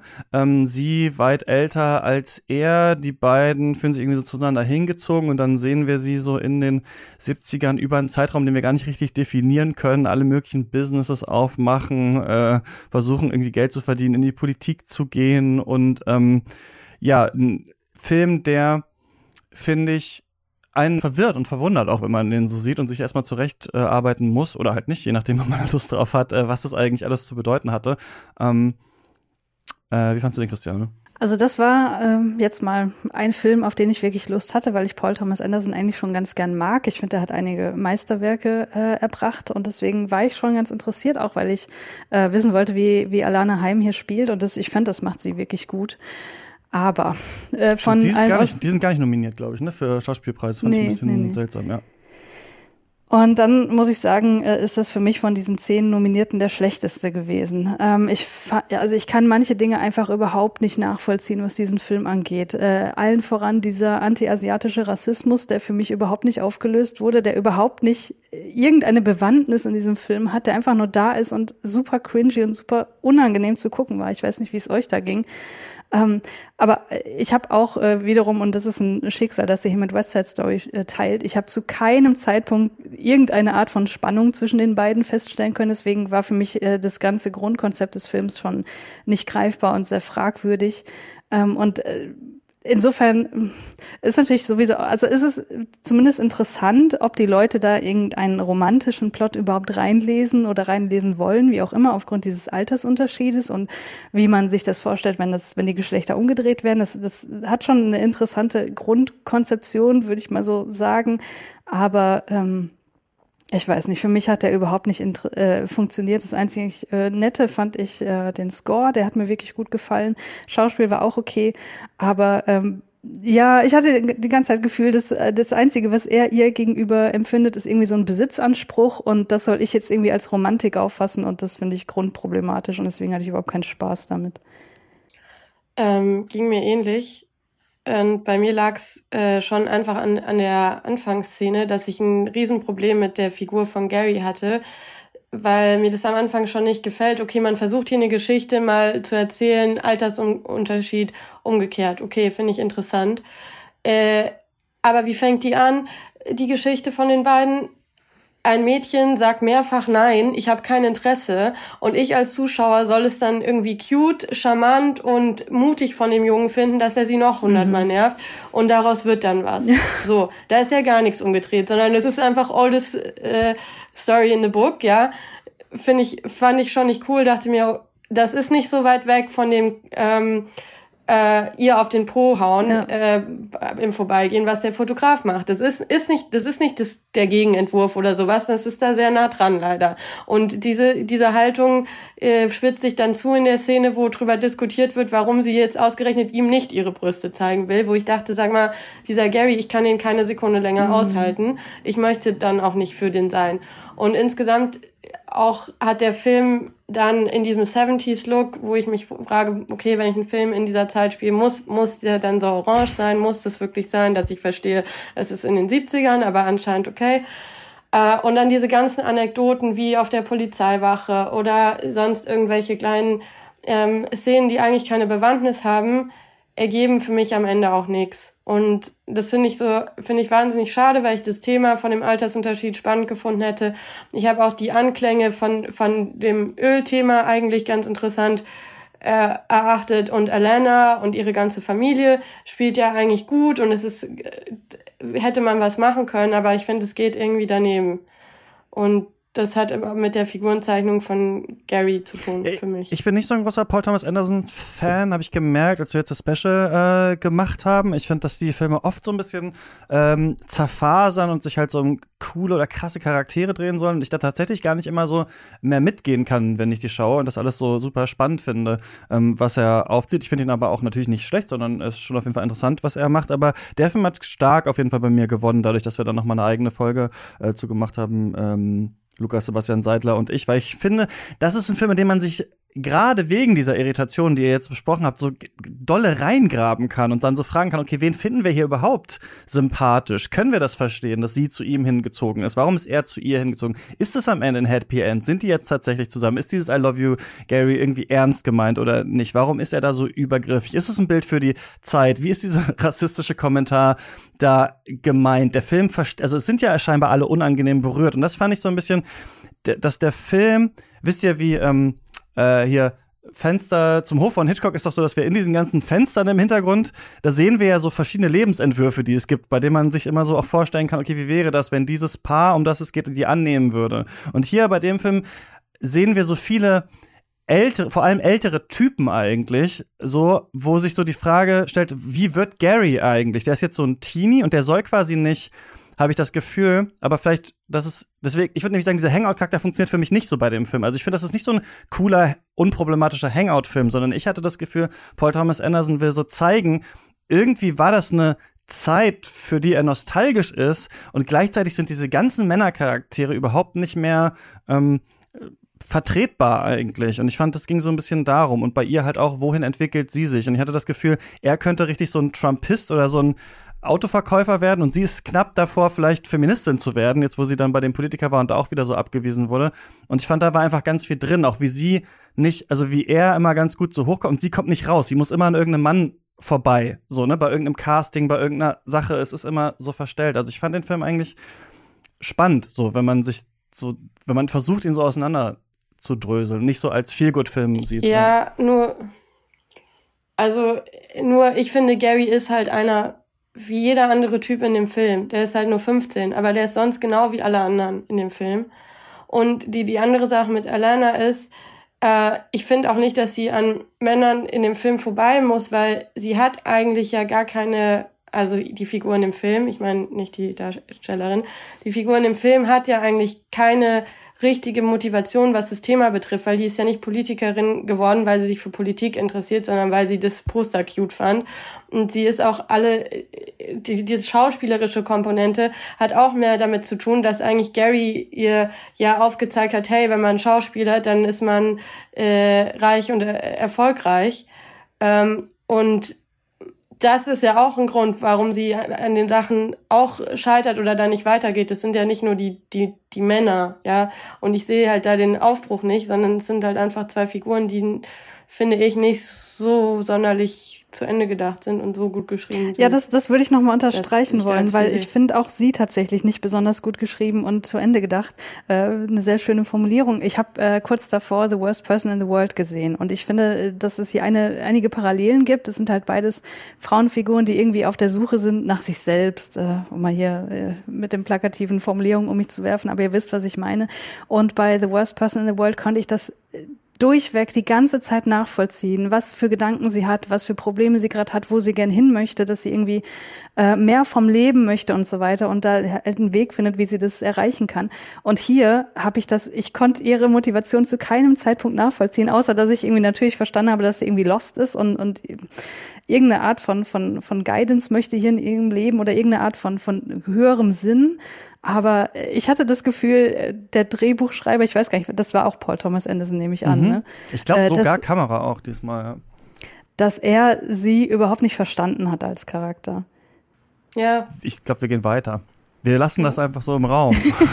Im Man Raum kann stehen. zumindest drüber diskutieren. Ja, genau. Ist das etwas, was ihr auch über Nightmare Alley sagen würdet, äh, Guillermo del Toro? Das ist wieder so eine, unsere Pappenheimer habe ich das Gefühl, er hat ja mal für Shape of Water ein echt auch ziemlich misslungenen Film, wie ich damals fand, äh, den ähm, Oscar für den besten Film äh, gewonnen. Ist jetzt auch hier wieder ähm, mit dabei. Und ich habe diese Folge in weiser Voraussicht damals an Lukas abgegeben und den Film bis heute nicht gesehen. Und jetzt wüsste ich gerne, äh, Clara, was du davon hältst. Ja, also das einzig Gute an dem Film ist, dass keine Unterwassermonster äh, von ab in Abhängigkeitsverhältnissen zum Geschlechtsverkehr gezwungen werden. Äh, aber davon mal ganz abgesehen finde ich den Film wirklich ähm, grauenvoll, obwohl er toll aussieht. So und bestimmt kann man dem einen Oscar geben für das Production Design und insbesondere für die Ausstattung vom Aschenbecher in Kate Blanchetts Büro hin zur asiatischen Lampion-Installation ähm, auf dem Jahrmarkt. Es sieht es toll aus. Die, die Umsetzung der Geschichte finde ich aber äh, eine Mischung aus gnadenlosem Overacting und Vorhersehbarkeit bis ins bis in jede Szene rein. Äh, zwei Beispiele dafür: ähm, Stan, glaube ich, der Hauptcharakter, wandert durch diesen ähm, Jahrmarkt. Äh, sieht seine spätere Freundin und ab dem Zeitpunkt ist eigentlich klar, wie die ganze Konstellation bei allen Frauen, die in dem Film vorkommen, laufen wird. Und genauso läuft sie. Eine kleine Szene ist, äh, er macht da eine Show, in dem er errät, was in den Handtaschen der Leute drin ist. Ist natürlich ein Taschenspielertrick, okay, wissen wir auch alle vorher, aber selbst als er äh, wirklich mal raten muss, was in der Tasche von Kate Blanchett ist, weiß jeder andere auch, also zumindest der Zuschauer kann es auch wissen, weil es so immer auf die Punchlines, wie man sie schon hundertmal gesehen hat, äh, läuft. Und das ist, also ich fand es sehr grauenvoll und äh, fand den Film nicht gut. Also ich glaube, was, das Einzige, was ich Nightmare Ellie irgendwie zugute halten würde, ist, dass der irgendwie so eine kohärente Geschichte von vorne bis Ende erzählt. Und ich habe das Gefühl, das hat man gar nicht mehr so oft in, in dieser Art von Film, dass, dass man wirklich am Ende rausgeht und denkt, okay, das, das war zumindest eine Geschichte. Es war aber eine schlechte Geschichte. da würde ich mich dir auch total anschließen. Ähm, darüber hinaus auch wieder einer dieser Filme, die ich unfassbar langweilig fand. Ähm, auch schlecht geschauspielert. Bradley Cooper fand ich hier wieder äh, wie meistens eigentlich sehr furchtbar. Er muss die schlechten, äh, die ungespielten Rollen von Leonardo DiCaprio äh, immer spielen, falls ihr es noch nicht wusstet. Ähm, das sind so. immer Rollen, äh, sowohl die in äh, Licorice Pizza als auch die hier, die, wo eigentlich Leo geplant war und dann nicht konnte und dann als Bradley Cooper gemacht. Ich finde es interessant. Er ist quasi so ähm, zweite Reihe Leonardo DiCaprio in Hollywood. Okay, ähm, ich hätte jetzt tatsächlich noch, noch eine Reihe weiter hinten wahrscheinlich angesiedelt, aber okay. Ähm, eins wollte ich noch sagen. Ach genau, ähm, ja, ich finde, man, man kann sich diesen Film komplett klemmen und irgendeinen Film nur aus den 40ern gucken, davon hat man mehr. Oder wahlweise liest man sich ein bisschen in die Archetypentheorie von äh, Carl Gustav Jung ein und liest mal im Kapitel nach äh, bei der Anima nach. Äh, da ist im Grunde alles drin geschrieben, worum es hier geht. Was wir auch noch mal sehen. Entschuldigung, hast du hier gerade als äh Psychologin, die an der Uni arbeitet, Karl Gustav Jung empfohlen, dass es ja, dass es dazu noch kommt. Ich, ich distanziere mich davon, dass ich, dass der irgendeine Rolle in der äh, psychologischen Forschung spielt, aber zumindest äh, es ist halt, ist halt vollkommen offensichtlich, dadurch, dass die Kate Blanchett hier auch Lilith heißt. So, also es ist halt alles so komplett on the nose und ähm, man hat nicht das Gefühl, irgendwas in dieser Geschichte noch nicht gekannt zu haben. Und das hat Clara ja auch schon angemerkt. Deswegen, äh, den Film kann man sich komplett klemmen. Ja, ich fand äh, ganz interessant, ich glaube, Lukas hatte es in der Folge äh, gesagt oder auch mal schon mal im Gespräch zu mir, dass es so interessant ist, dass diese äh, Regisseure, meistens also auch Tarantino und halt Guillermo del Toro und so, immer ja sagen, dass sie so diese kurzen, dreckigen Filme von früher eigentlich so cool finden, damit aufgewachsen sind und sowas. Und dann versuchen sie das immer nachzustellen, aber in solchen riesigen, Oscar-nominierten, gefühlten Drei-Stunden-Filmen mit so fünf Akten oder sowas. Und da wäre es vielleicht mal ganz interessant, sich wirklich mal zu ver eng und verkürzen und ähm, mehr auf den Schock vielleicht auch zu gehen und sowas und nicht immer so ein bisschen mit einem halben Auge auf den auf den Award schielen, was man zumindest der Tor, glaube ich, immer so ein bisschen vorwerfen kann. Weil ich habe das Gefühl, alle mögen ihn, aber man guckt irgendwie seine Filme eigentlich nicht so gerne in den letzten Jahren auf jeden Fall. Muss man mal schauen, was da noch so äh, kommt.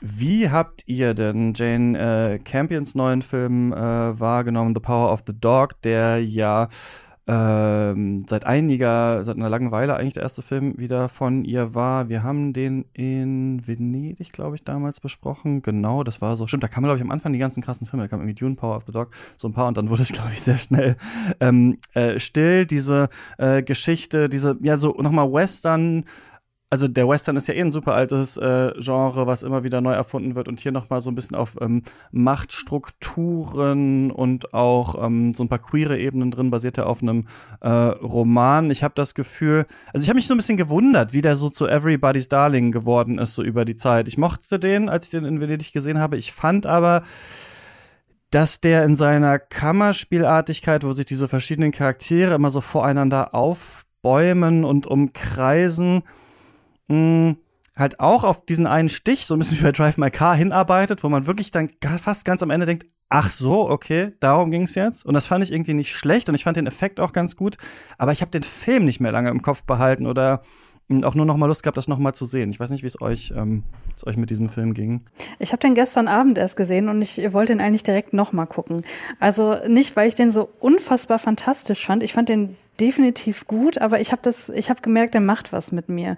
Ähm, diese ganzen Themen, die drin stecken rund um toxische Männlichkeit und, und internalisierte Homophobie und so, äh, das durchschaut man ziemlich schnell. Äh, ich hatte es auch vorher im Podcast schon gehört, dass es darum geht, aber ähm, dieser, ich nenne es jetzt mal Twist am Ende, der, den habe ich nicht kommen sehen und äh, da habe ich das Gefühl, äh, der macht was mit mir und ich kann das nicht so richtig einordnen. Ich, ich kann noch, ich bin noch nicht zu dem Punkt gekommen, um klar, also um für mich klar zu wissen, finde ich das gut oder finde ich das schlecht, was ist die Botschaft davon?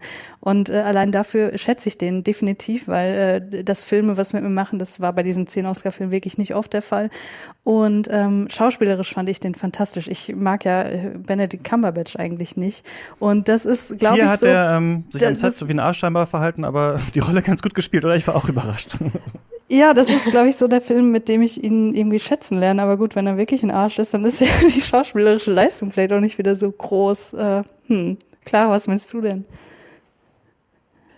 Ja, für mich war es irgendwie genau andersrum, dass ich vom Kopf her sagen würde, mir gefällt der Anspruch des Films und ich sehe da eine künstlerische Komponente und wirklich auch mal was Neues, nochmal äh, das Western-Genre so äh, umzukehren und sich auch, äh, finde ich, eine mutige Entscheidung, irgendwie viel, viel Raum zu lassen und viele Bilder einfach stehen zu lassen.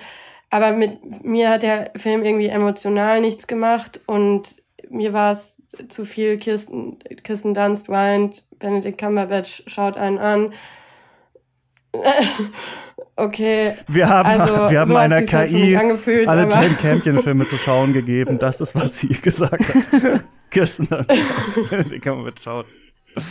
Ja, wirklich. Äh, ja, keine Ahnung. Es ist irgendwie emotional nicht an mich gegangen, aber ich würde trotzdem sagen, es ist ein sehr guter Film. Und ich gehe mal ehrlich gesagt davon aus, dass er die Kategorie auch gewinnen wird. Und ja. Ja.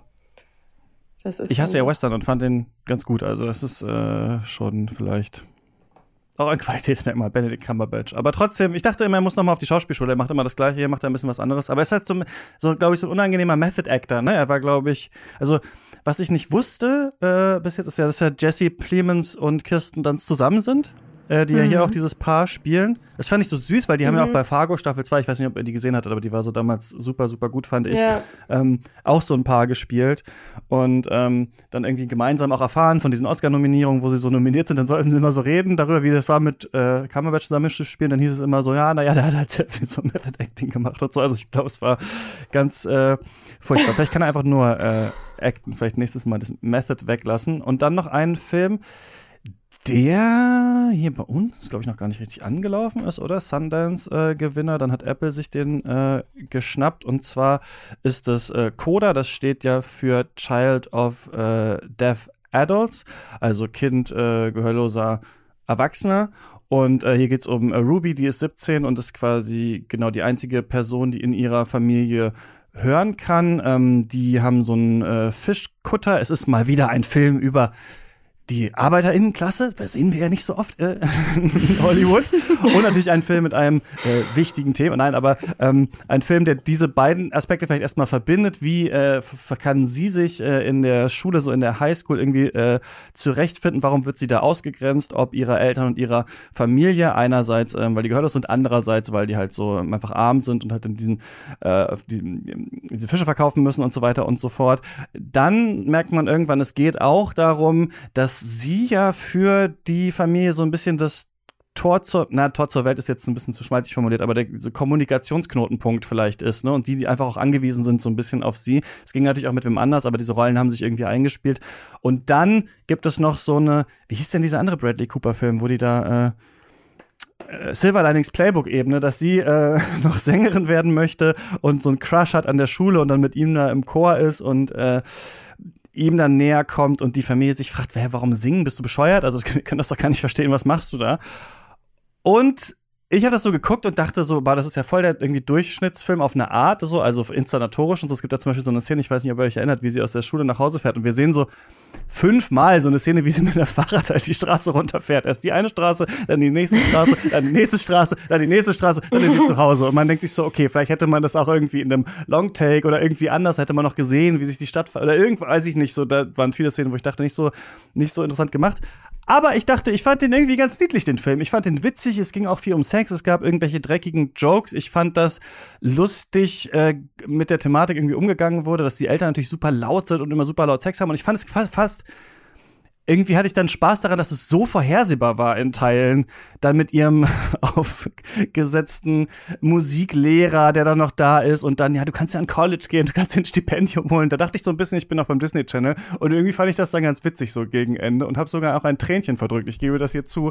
Ich finde aber nicht, dass das ein großes oh. Kino jetzt unbedingt war, aber ich dachte nach diesen ganzen anderen Filmen so, okay, das war halt immerhin irgendwie so ganz ganz niedlich irgendwie so, aber ich weiß halt nicht so ganz, ob es bei den Oscars was zu äh, was verloren hat. Ich weiß nicht, wie du das äh, gesehen hast, äh, Christiane.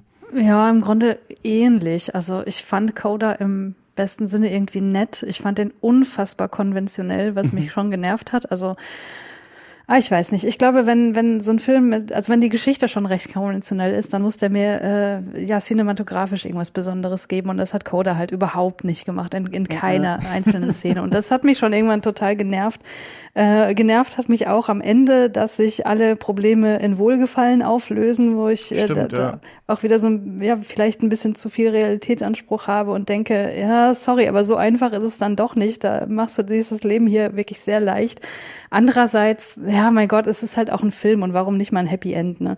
Ähm, aber ich habe auch nicht verstanden, warum er jetzt hier unbedingt Oscar nominiert sein muss. Also ich, wie gesagt, ich fand es total nett. Ich habe mich auch gut unterhalten gefühlt. Ich fand die Familie äh, ganz, ganz toll. Ähm, schauspielerisch kann man da, glaube ich, auch überhaupt nicht dran meckern, aber es ist so ein Film, wo ich am Ende, am Ende so da sitze und denke, ja, so what?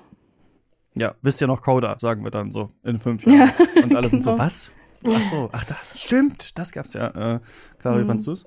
Ja, also kitschig. Für mich ging's nicht so gut. Ähm, ich finde auch Nominierung okay für schauspielerische Leistung. Ja, kann man drüber nachdenken, aber als bester Film verstehe ich nicht. Ähm, ja, da habe ich eigentlich gar nichts zu sagen, weil ich finde, so ergiebig ist er nicht. Ja, so ein paar Sachen waren irgendwie nicht so schlecht, fand ich, ne? Aber ähm, vielleicht boten die sich auch an, dann solche Szenen. Also, aber äh, äh, als sie dann da erklären soll, was das Singen für sie ist und darauf antwortet sie dann in Gebärdensprache oder dass sie, also ich fand so ein paar kleine Sachen, dass sie sich äh, dass sie komisch gesprochen hat, in Anführungsstrichen äh, komisch, darum geht's ja in, in, in, dem Film, auch als sie dann auf die Schule gekommen ist und so, ein paar kleine Sachen, aber es wirkt halt so, als hätte man überlegt, okay, wir brauchen diesen Arbeitsaspekt, wie so ein Heimatfilm auch oder sowas, der auch, ähm, ich fand, das hätte auch jetzt im ZDF oder so laufen können auf eine Art.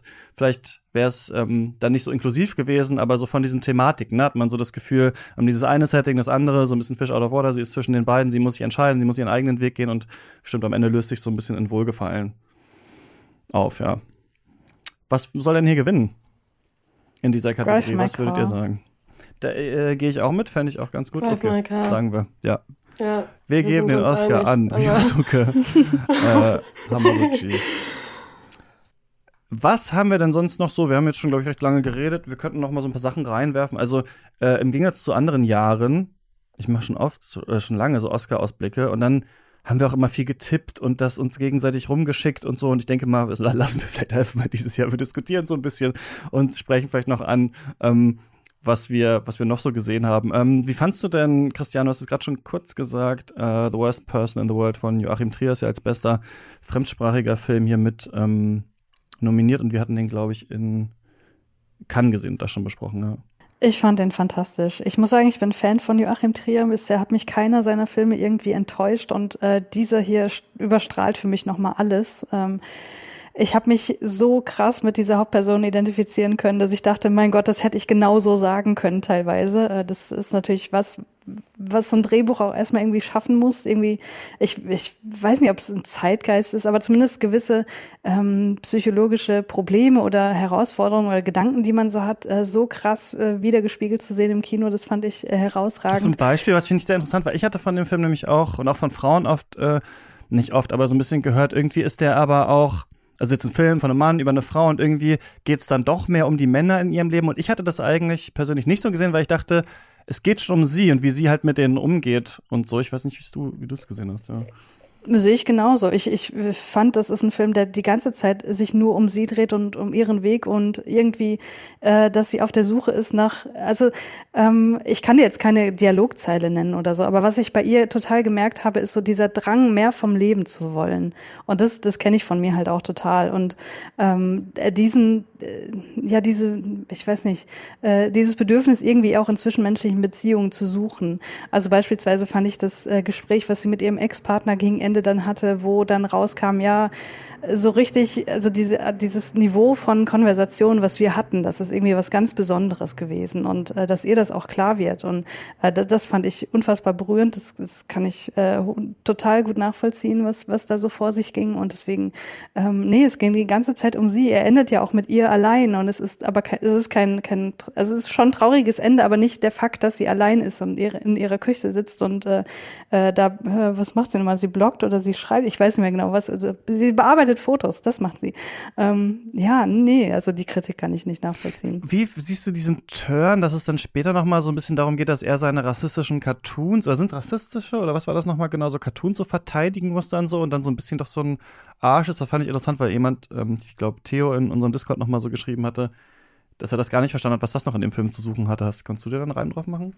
Ähm, ich fand es tatsächlich, als ich das geschaut habe, auch ein bisschen deplatziert. Ich habe mich da mit meinem Freund darüber unterhalten und er meinte, was er an Joachim Trier schätzt, ist, dass er ein total guter Beobachter ist von Debatten, die wir in unserer Realität wirklich führen. Und äh, das muss ich sagen, das, das, das sehe ich auch total. Ähm, also diese Wortfetzen, die da gefallen sind, diese gegenseitigen Beschuldigungen von diesen schon verhärteten Fronten, die da aufeinander trafen, das ist was, das kann man auf Twitter genauso beobachten.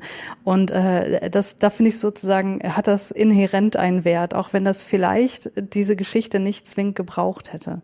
Lass uns doch vielleicht mal in dieser International Feature Film was bester Fremdsprachiger, sagt man auf Deutsch, äh, besser internationaler Film äh, Kategorie bleiben. Äh, du hast ähm, Clara the Hand of God von Paulo Sorrentino gesehen und fand ihn, glaube ich, ganz gut. Ich habe ihn, das ist der einzige, den ich von diesen, ich glaube, ich wollte so ja. fünf nachholen für diese Folge und ich habe vier geguckt und den immer noch nicht gesehen. Und ich höre da ganz unterschiedliche Sachen. Ich höre es von so mega sexistischer Schrottfilm zu, endlich sehen wir wieder Kino. Ich kann irgendwie mir noch gar keinen Reim darauf machen. Ich mochte Sorrentino eigentlich. nee, diesen einen Film fand ich furchtbar, diesen Berlusconi-Film, aber die davor mochte ich ganz gerne.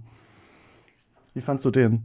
Ähm, ich fand den ganz großartig. Ich habe den heute Mittag erst geschaut weil ich dachte, okay, was könnte ich jetzt noch, noch schauen in Vorbereitung, was habe ich noch nicht gesehen und es war eher so ein Zufallspick und ich bin hin und weg so geplättet, ähm, wie krass dieser Film ist. Also ich verstehe wahrscheinlich alle Kritik, die sagt, da sind sexistische Sachen drin, okay.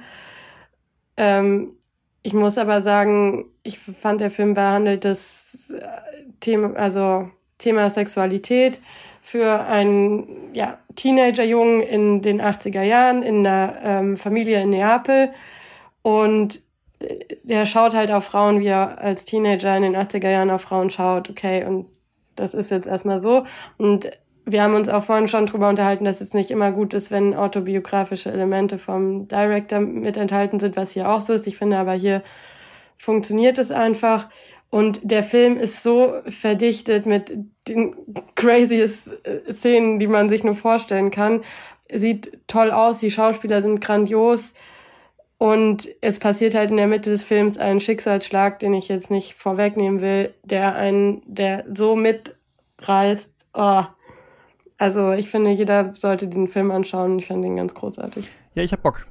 Vielleicht gucke ich den jetzt gleich noch im Anschluss an die äh, Folge und dann wird man nie erfahren, was ich darüber ja. denke.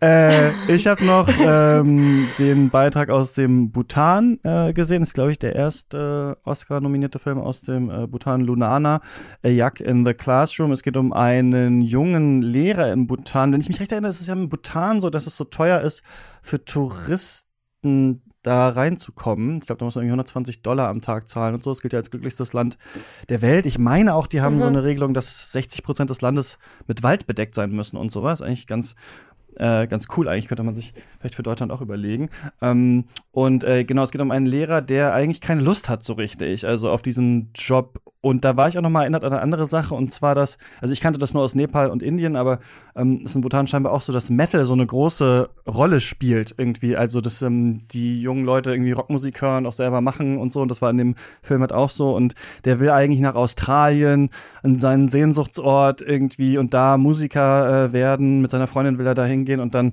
äh, sagt er in dieser Schulbehörde halt so, ah, ich habe eigentlich keine Lust mehr Lehrer zu sein. Und dann sagen die, nee, ähm, doch, mach es doch noch ein Jahr, also muss es eh noch ein Jahr machen und wir schicken dich nach Lunana, aka das, der abgelegenste Ort der Welt. Also er muss dann da irgendwie hinfahren mit dem Auto und dann nochmal, dann tracken die da mit Eseln ähm, hoch auf dieses äh, Plateau halt äh, weit oben im Himalaya und in diesem Klassenzimmer gibt's halt überhaupt nichts, nicht mal eine Tafel. Äh, er muss so Jack Scheiße aufsammeln und die dann verheizen als Kohle und checkt halt nicht, dass er getrocknete nehmen muss und greift dann da so rein und während er mit einer Frau versucht so ein bisschen zu flirten, die da auch wohnt und hat dann da diese Scheiße an der Hand und so sind schon noch so ein paar witzige äh, Szenen drin und dann fällt der Film für mich leider komplett flach. Also ich fand es total cool, das zu sehen, diesen langen Weg und auch ähm, die ähm, ja diese so eine Art Fish out of Water Geschichte, aber innerhalb der Kultur. Also es ist jetzt nicht so, dass hier eine weiße Person jetzt nach Bhutan kommt oder sowas, sondern jemand aus der Stadt halt da in äh, dieses Dorf. Aber das löst sich alles sofort auf, was der Film aufmacht. Also diese Idee, dass er am Anfang nur am Handy ist oder am Kopfhörern ähm, sich abschottet eigentlich vor den Leuten, ist so nach einem Tag vorbei, dann findet er es eigentlich ganz schön und dann ähm, ja ist so ein bisschen die Frage, bleibt er da oder nicht? Und das fand ich auch eigentlich ärgerlich, so wie bei auch diesen anderen, vielen der anderen Filme, die wir jetzt bei Best Picture besprochen haben, dass ich so ein bisschen dachte, hm, ähm, hat eigentlich nicht so viel gemacht aus dieser Idee. Natürlich ist jetzt ne, Bhutan keine riesige Filmindustrie oder sowas. Da kann man ja so Nachsicht haben, dass das jetzt nicht, weiß ich nicht, ein super aufwendiger äh, Film ist. Aber ich fand sehr, sehr einfach äh, aufgelöst, diesen Konflikt und fast so, also wie ein Heimatfilm war das eigentlich so. Und da hätte ich, glaube ich, einfach eine Doku über Lulana hätte man, glaube ich, wahrscheinlich ein bisschen mehr äh, gelernt, weil es auch wenige Spannung und so gab in dieser Gesellschaft. Also ich hatte erst richtig Lust, aber fand ihn jetzt nicht so ähm, besonders. Habt ihr noch irgendwas gesehen, was ihr unbedingt ansprechen wollt? Ich glaube, Clara, du hattest noch Lost Daughter erwähnt, oder? Ah, Maggie ja, äh, Gyllenhaal, also, genau, hat einen mhm. Film gemacht. Genau. Dann ähm, verlassen wir jetzt halt die internationale Filmkategorie wieder. Und ich glaube, der Film ist auch ähm, für Olivia Colmans, äh, Jesse Buckleys äh, beider schauspielerische Leistung nominiert und wenn mich nicht alles täuscht, auch äh, fürs, fürs Drehbuch. Aber ähm, ja, Frau im Dunkeln oder The Lost Daughter als äh, Adaption von dem Elena Ferrante Roman ähm, fand ich ganz herausragend ähm, umgesetzt. Einerseits thematisch mal wirklich einen sehr weiblichen Blick aufs Thema Familie, Kinder bekommen, ähm, Fremdgehen, äh, Partnerschaft, um sich gegenseitig vielleicht auch darüber austauschen mit, mit anderen äh, Müttern oder Frauen oder eben auch nicht austauschen können.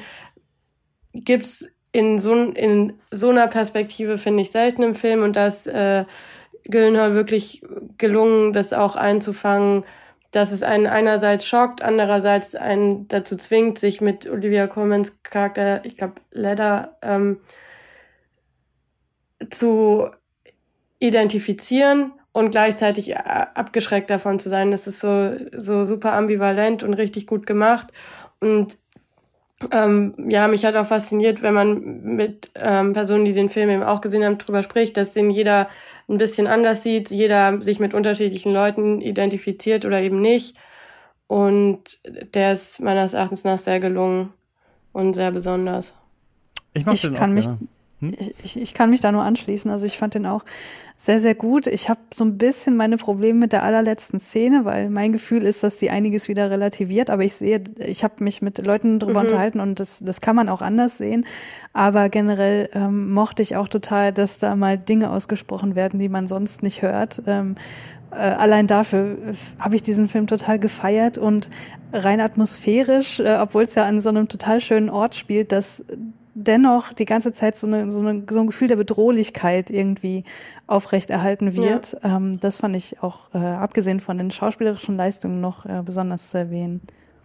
Ja, ich genau. Ich fand, das hatte auch so was äh, ganz ähm, Obskures eine Zeit lang, dass man eine Zeit lang in dem Film überhaupt nicht weiß, was passiert jetzt, worum geht's hier eigentlich? Geht es um diese Inselgesellschaft? Geht es um sie selbst? Ähm, was bringt sie mit an diesen Ort. Warum ist ihr der Ort so feindlich gesonnen? Das mochte ich auch alles. Ich fand diese vielen Rückblenden in meiner Erinnerung nicht so elegant ähm, gelöst in diesem Film, aber ich weiß nicht, ähm, wie das bei der zweiten Sichtung wäre. Mm, ich habe noch einen hier für euch und zwar Flea von äh, Jonas Poer Rasmussen. Das ist ein animierter Film, der ist für ähm, bester fremdsprachiger Film nominiert und für bester Animationsfilm. Und es geht um äh, Armin, der ist äh, 36 und ähm, Wissenschaftler ähm, und ist äh, wohnt in Dänemark in Kopenhagen und der Film ist es basiert tatsächlich auf einer wahren Geschichte. Der Film ist aber trotzdem als Cartoon äh, inszeniert. Also man hat das Gefühl, wahrscheinlich wurden echte Szenen gedreht, aber dann später nachkoloriert.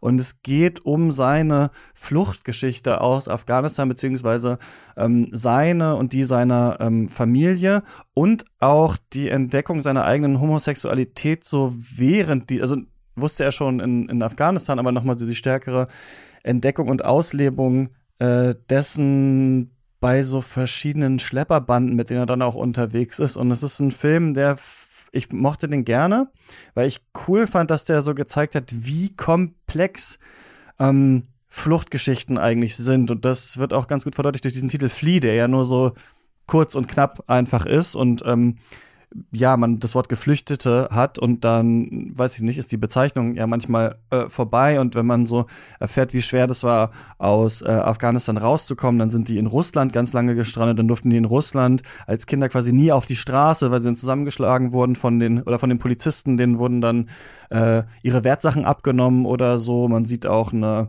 ähm, also eine Vergewaltigung deutet sich da an, bei der sie dann nicht helfen können. Und diese, weiß nicht, so ein Gefühl, der Multitraumatisierung oder so hat man da. Also er kann dann quasi erst jetzt darüber reden, über diese Geschichte, weil er in ähm, Dänemark und er wollte eigentlich nach Schweden ursprünglich, weil da seine Familie ist, verheimlichen musste, dass er überhaupt eine Familie hat, weil sonst wird er da hingeschickt oder im Zweifel nach Afghanistan zurückgeschickt. Und diese ständige Idee, wie geht man mit der Homosexualität um, wem kann man erzählen, dass man geflüchtet ist, wem kann man was genau davon erzählen, ähm, oder kann das dann nicht schon auch jemand wieder gegen einen benutzen? Also zum Beispiel hat er dann erzählt, dass er einen Partner hatte und dann haben die sich zerstritten und dann hat der Partner gesagt, ja, ich melde dich jetzt den Behörden und so. Also solche crazy Sachen, weiß ich nicht, an die man jetzt als Nicht-Betroffener irgendwie gar nicht denkt. Und das fand ich, dass der Film das ziemlich cool irgendwie so runtergebrochen und erklärt hat in so anderthalb ähm, Stunden und in diesem Stil auch ganz gut gemacht war. Ich weiß jetzt nicht, ob ich es ähm, genial fand, so verwoben als, äh, als Cartoon, aber ich fand den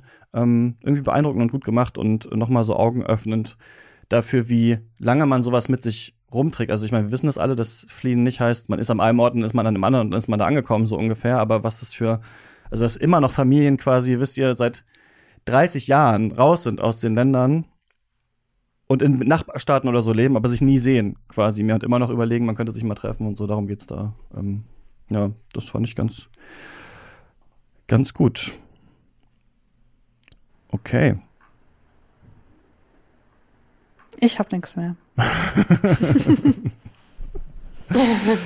Wie kommen wir jetzt hier raus aus der Nummer? Ich glaube, wir haben unsere Meinung gesagt, oder? Zu diesen ganzen ähm, äh, Filmen. Wir waren nicht so, ich hätte nicht gedacht, dass es so negativ wird. Äh, nicht so ganz überzeugt von vielen und hatten so ein paar Sachen, oder? Wo wir sagen würden, ja, das, ähm, das ist ganz, das, das, das war jetzt ganz in Ordnung. Ich habe aber auch ein paar Sachen nicht angeschaut. Ne? Also gerade diese Schauspiel-Oscars hat ja dann welche, wo so eine Leistung besonders äh, hervorsticht. Ähm, ja, ich weiß nicht, habt ihr irgendwen, wo ihr noch sagt, dem würdet ihr es noch, noch gönnen oder so? Das wäre noch schön, äh, wenn der oder die Filmperson einen Preis kriegt. Ich habe das Gefühl, ich bin die einzige Person auf der Welt, die Kristen Stewart nicht gut fand in Spencer. oder wie seht ihr das? Ähm, ich fand's interessant. Also ich fand's gut, dass es nicht so ein komplettes Nachäffen war äh, von Diana, aber ich mochte den Film nicht. Hm. Also ich hatte halt, ähm, ja, ja, nee, sag erst mal. Nee, ich, ich fand ihre schauspielerische Leistung ähm, eigentlich schon sehr gut, weil ich eigentlich fand, dass es schon dicht an der echten Diana dran war und halt das eingefangen hat, was verstörend an dieser ganzen Situation eben einfach auch ist. Aber ich denke auch nicht, dass sie den Preis bekommt. Mhm. Ja davon ganz abgesehen. Ja, ich sehe das im Grunde genau andersrum. Ich, der Film an sich hat mir gefallen, aber ihre schauspielerische Leistung nicht. Weil ich die ganze Zeit das Gefühl hatte, ich gucke hier Kristen Stewart beim Schauspielern zu. Also äh, diese, diese, äh, es hat nie funktioniert, dass ich dachte, okay, das ist jetzt ein Film über Diana, sondern das ist ein Film, für den Kristen Stewart abgefeiert wird. Und äh, das, ähm, also äh, das ging über über ihre ähm, ja mimische Darstellung, über vor allem die Art, wie sie gesprochen hat, dass ich dachte, mein Gott, das ist jetzt wieder so ein Fall von die Academy verwechselt gutes Schauspiel mit zu viel Schauspiel oder wer hat das meiste Schauspiel? Und äh, deswegen, äh, ich, ich, ich kann verstehen, wenn man ihr den gibt, weil ich glaube, es ist die beste, Leist die beste Leistung ihrer Karriere, aber ich fand es halt trotzdem nicht gut. Schatz feiert jetzt nochmal. also es war furchtbar, aber es war schon noch das Beste, was sie. Ich, ich will die Welt brennen sehen. ich finde sie, nee, die mag sie ganz gerne. Ich fand sie in der Rolle ähm, ja auch in einer Stimmt, haben wir alle wahrscheinlich so ein bisschen anders, äh, ein bisschen anders wahrgenommen. Ich fand Penelope Cruz sehr, sehr gut in Parallel Mothers. Ähm, mhm. Und ich fand auch Olivia Colman richtig gut äh, in The Lost Daughter. Aber Colman hat ja auch schon einen. Ich würde auch mal sagen, man, wenn man schon einen hat, dann wird man nicht mehr nominiert hier. Ich finde das immer so. ja. äh, komm, nimm doch noch mal irgendwie anders rein. Es gab so viele tolle ähm, Schauspielerinnen im, im letzten Jahr. Äh, da hätte man noch mal wen anders nominieren können. Ja. Ich fand ja äh, Javier Bardem in ähm, Being the Ricardos, mhm. heißt er so, schon länger her äh, ziemlich gut. Ähm, ich finde, das könnte man noch machen. Aber die sind doch auch zusammen. Müssen Javier Bardem und Penelope Cruz. Seht ihr mal, hier sind die ganzen Couple, sind die Couple Oscars. Couple Nom Nominations. ja. Ja. Ja, ich würde noch mal reinschmeißen, dass äh, Ryosuke Hamaguchi hier Directing ähm, mitnehmen soll. Das fände ich irgendwie richtig cool. Der hat ja wirklich ein großes Jahr gehabt, noch mit dem Wheel of Fortune and Fantasy Film, der auf der Berlinale noch äh, lief. Das fände ich irgendwie ganz, ganz nice. Aber Jane Campion fände ich da auch äh, in Ordnung in der Kategorie. Genau. Und sonst ist es natürlich immer gut, wenn bei den Animationsfilmen nicht immer Disney gewinnt, wie irgendwie jedes Jahr. Aber ich weiß auch gar nicht genau, was da ist, diese ähm, doch, da ist auch Flea nominiert. Da würde ich auch noch mal reinschmeißen. Vielleicht kann man den da noch mal mit irgendwie ähm, mit aufnehmen. Mhm. Und sonst lassen wir uns überraschen, würde ich sagen. Lassen wir uns ja, überraschen. Wir drücken alle mal klar die Daumen. Und, ähm, und hoffen, dass äh, genau das nächste Jahr ein paar bessere Filme ähm, nominiert sind. Habt ihr sonst, ich habe dich, glaube ich, dich schon gefragt, Christiane, aber so, habt ihr sonst noch irgendwas zu empfehlen, irgendwas Gutes gesehen, irgendwas, wo ihr sagt, das habe ich neulich geschrieben oder so, das muss hier noch äh, genannt werden? Letzte Chance jetzt. Ich habe Petite Maman gesehen von Celine Sciamma, der neue Film, und ich mhm. fand den unfassbar gut. Äh, mhm. Ganz, ganz großartig. Allein schon, dass er nur sieben, äh, 74 Minuten lang geht, das hat mich nach diesen ganzen langen Oscar-Filmen total begeistert. Aber natürlich ist das nicht das Beste an diesem Film, sondern ähm, ja, äh, dieses, die schauspielerische Leistung von den beiden Mädchen hier und die Geschichte, ähm, die auf eine ganz ungewöhnliche Art so viel über Mutterschaft erzählt. Äh, also ich, boah, ich bin so geflasht von diesem Film. Ich muss so oft daran denken. Ähm, unbedingt angucken diese Idee auch, ähm, hat auch neulich jemand im Discord gepostet, ähm, die Frage, würdet ihr euch mit euren eigenen Eltern verstehen? Also als nein. Kinder so und alle haben gesagt, nein. Das fand ich irgendwie so ganz lustig, aber spannend darüber nachzudenken. Übrigens ein Film, der äh, komplett verpufft ist, ne? Wir haben uns da auch mhm. gefragt, ähm, woran liegt das? Also der wurde ja durch Corona verschluckt. Der ist ja schon von der Berlinale im letzten Jahr äh, gewesen, diese Online-Berlinale 2021. Und sie hatte ja den Mega-Erfolg mit ähm, Porträt einer jungen Frau in Flammen, der ja wirklich also nicht nur ein gut besprochener Film war, sondern wo man das Gefühl hat, es ist jetzt ein Meme oder es ist ein Kultfilm oder Leute kennen den einfach, die sich jetzt auch vielleicht nicht so krass für Filme interessieren. Und der jetzt, ja, der ist so da und läuft so vor sich hin. Wir haben uns das gefragt. Ist es vielleicht, weil es ein Kinderfilm ist oder so? Also ein Film über Kinder, dass man den so schlecht vermarktet kriegt oder sowas? Irgendwie auf jeden Fall hat es nicht so richtig geklappt. Ja. Ja, das kann schon sein. Und ich weiß nicht, vielleicht wollen die Leute gerade nicht so einen, so einen kleinen, schönen, abgeschlossenen Film, der auch noch irgendwie Ah, wenn ich jetzt sage, worum es eigentlich wirklich geht, dann spoilere ich ja schon wieder. Aber ähm, es ist halt äh, von der psychologischen Warte her ein extrem interessanter Film, äh, der ein Thema behandelt, das ich aus dieser Warte eben aus der Sicht des Kindes noch nie gesehen habe. Und das fand ich mindblowing. Ja. Guter Film. Klar, hast du noch eine Sache? ähm, nee, ich habe jetzt The Hand of God so in ja. meinem Kopf drin, dass da kein anderer Film gerade mehr Platz hat. Deswegen alle den anschauen. Ähm, hab ich irgendwas gesehen? Nö.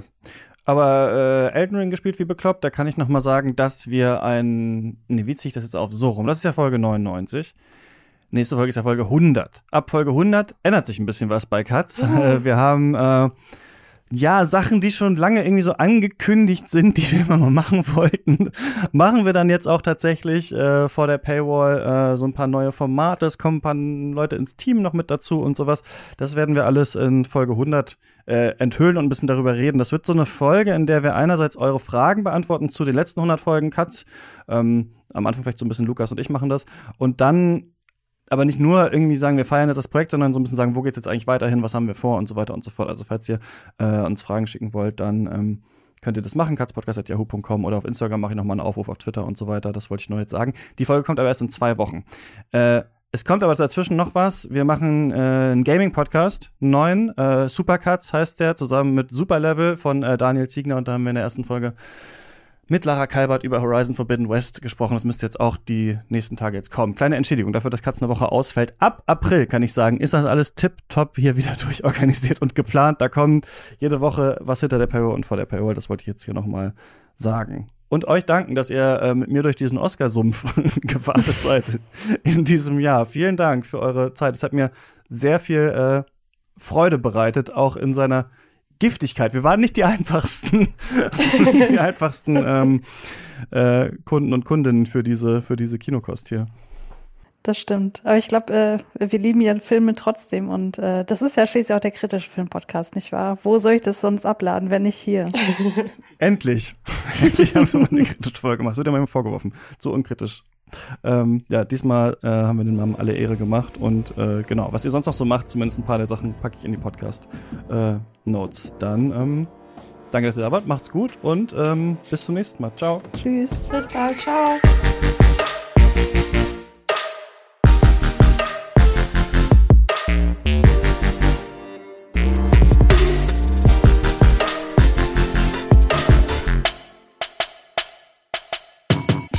Katz ist eine Produktion von mir, Christian Eichler. Ihr könnt mich immer erreichen unter katzpodcast.yahoo.com oder auf Twitter. Äh, folgt auch gerne unseren GästInnen rein und checkt deren Projekte aus. Die Links gibt's in den Show Notes. Wir sind auch auf Instagram. Da gibt's immer mal äh, Umfragen und Eindrücke von Festivals zum Beispiel. Und Bewertungen in der Podcast-App eurer Wahl helfen uns sehr, aber am aller, allermeisten hilft uns, wenn ihr Katz finanziell unterstützt. Nur so können wir diesen Podcast machen und die Infos dazu gibt's auf steadyhq.com slash cuts. Wenn ihr uns unterstützt, dann bekommt ihr jeden Monat exklusive Folgen und auch Zugang zum Cuts Discord, wo wir zusammen diskutieren, Bücher lesen, Filme schauen, Spiele spielen und so weiter. Und an dieser Stelle danke ich den Menschen, die uns mit 10 Euro im Monat unterstützen. Das sind Jan Ehlers, David Bockhorn, Stefan Kiske, Georg Kraus, Christian Wefers, Florian Zeppenfeld, Joshua Franz und Tom Simmert. Unsere weiteren ProduzentInnen findet ihr in den Shownotes. Macht's gut, bis nächste Woche oder vorher im Discord.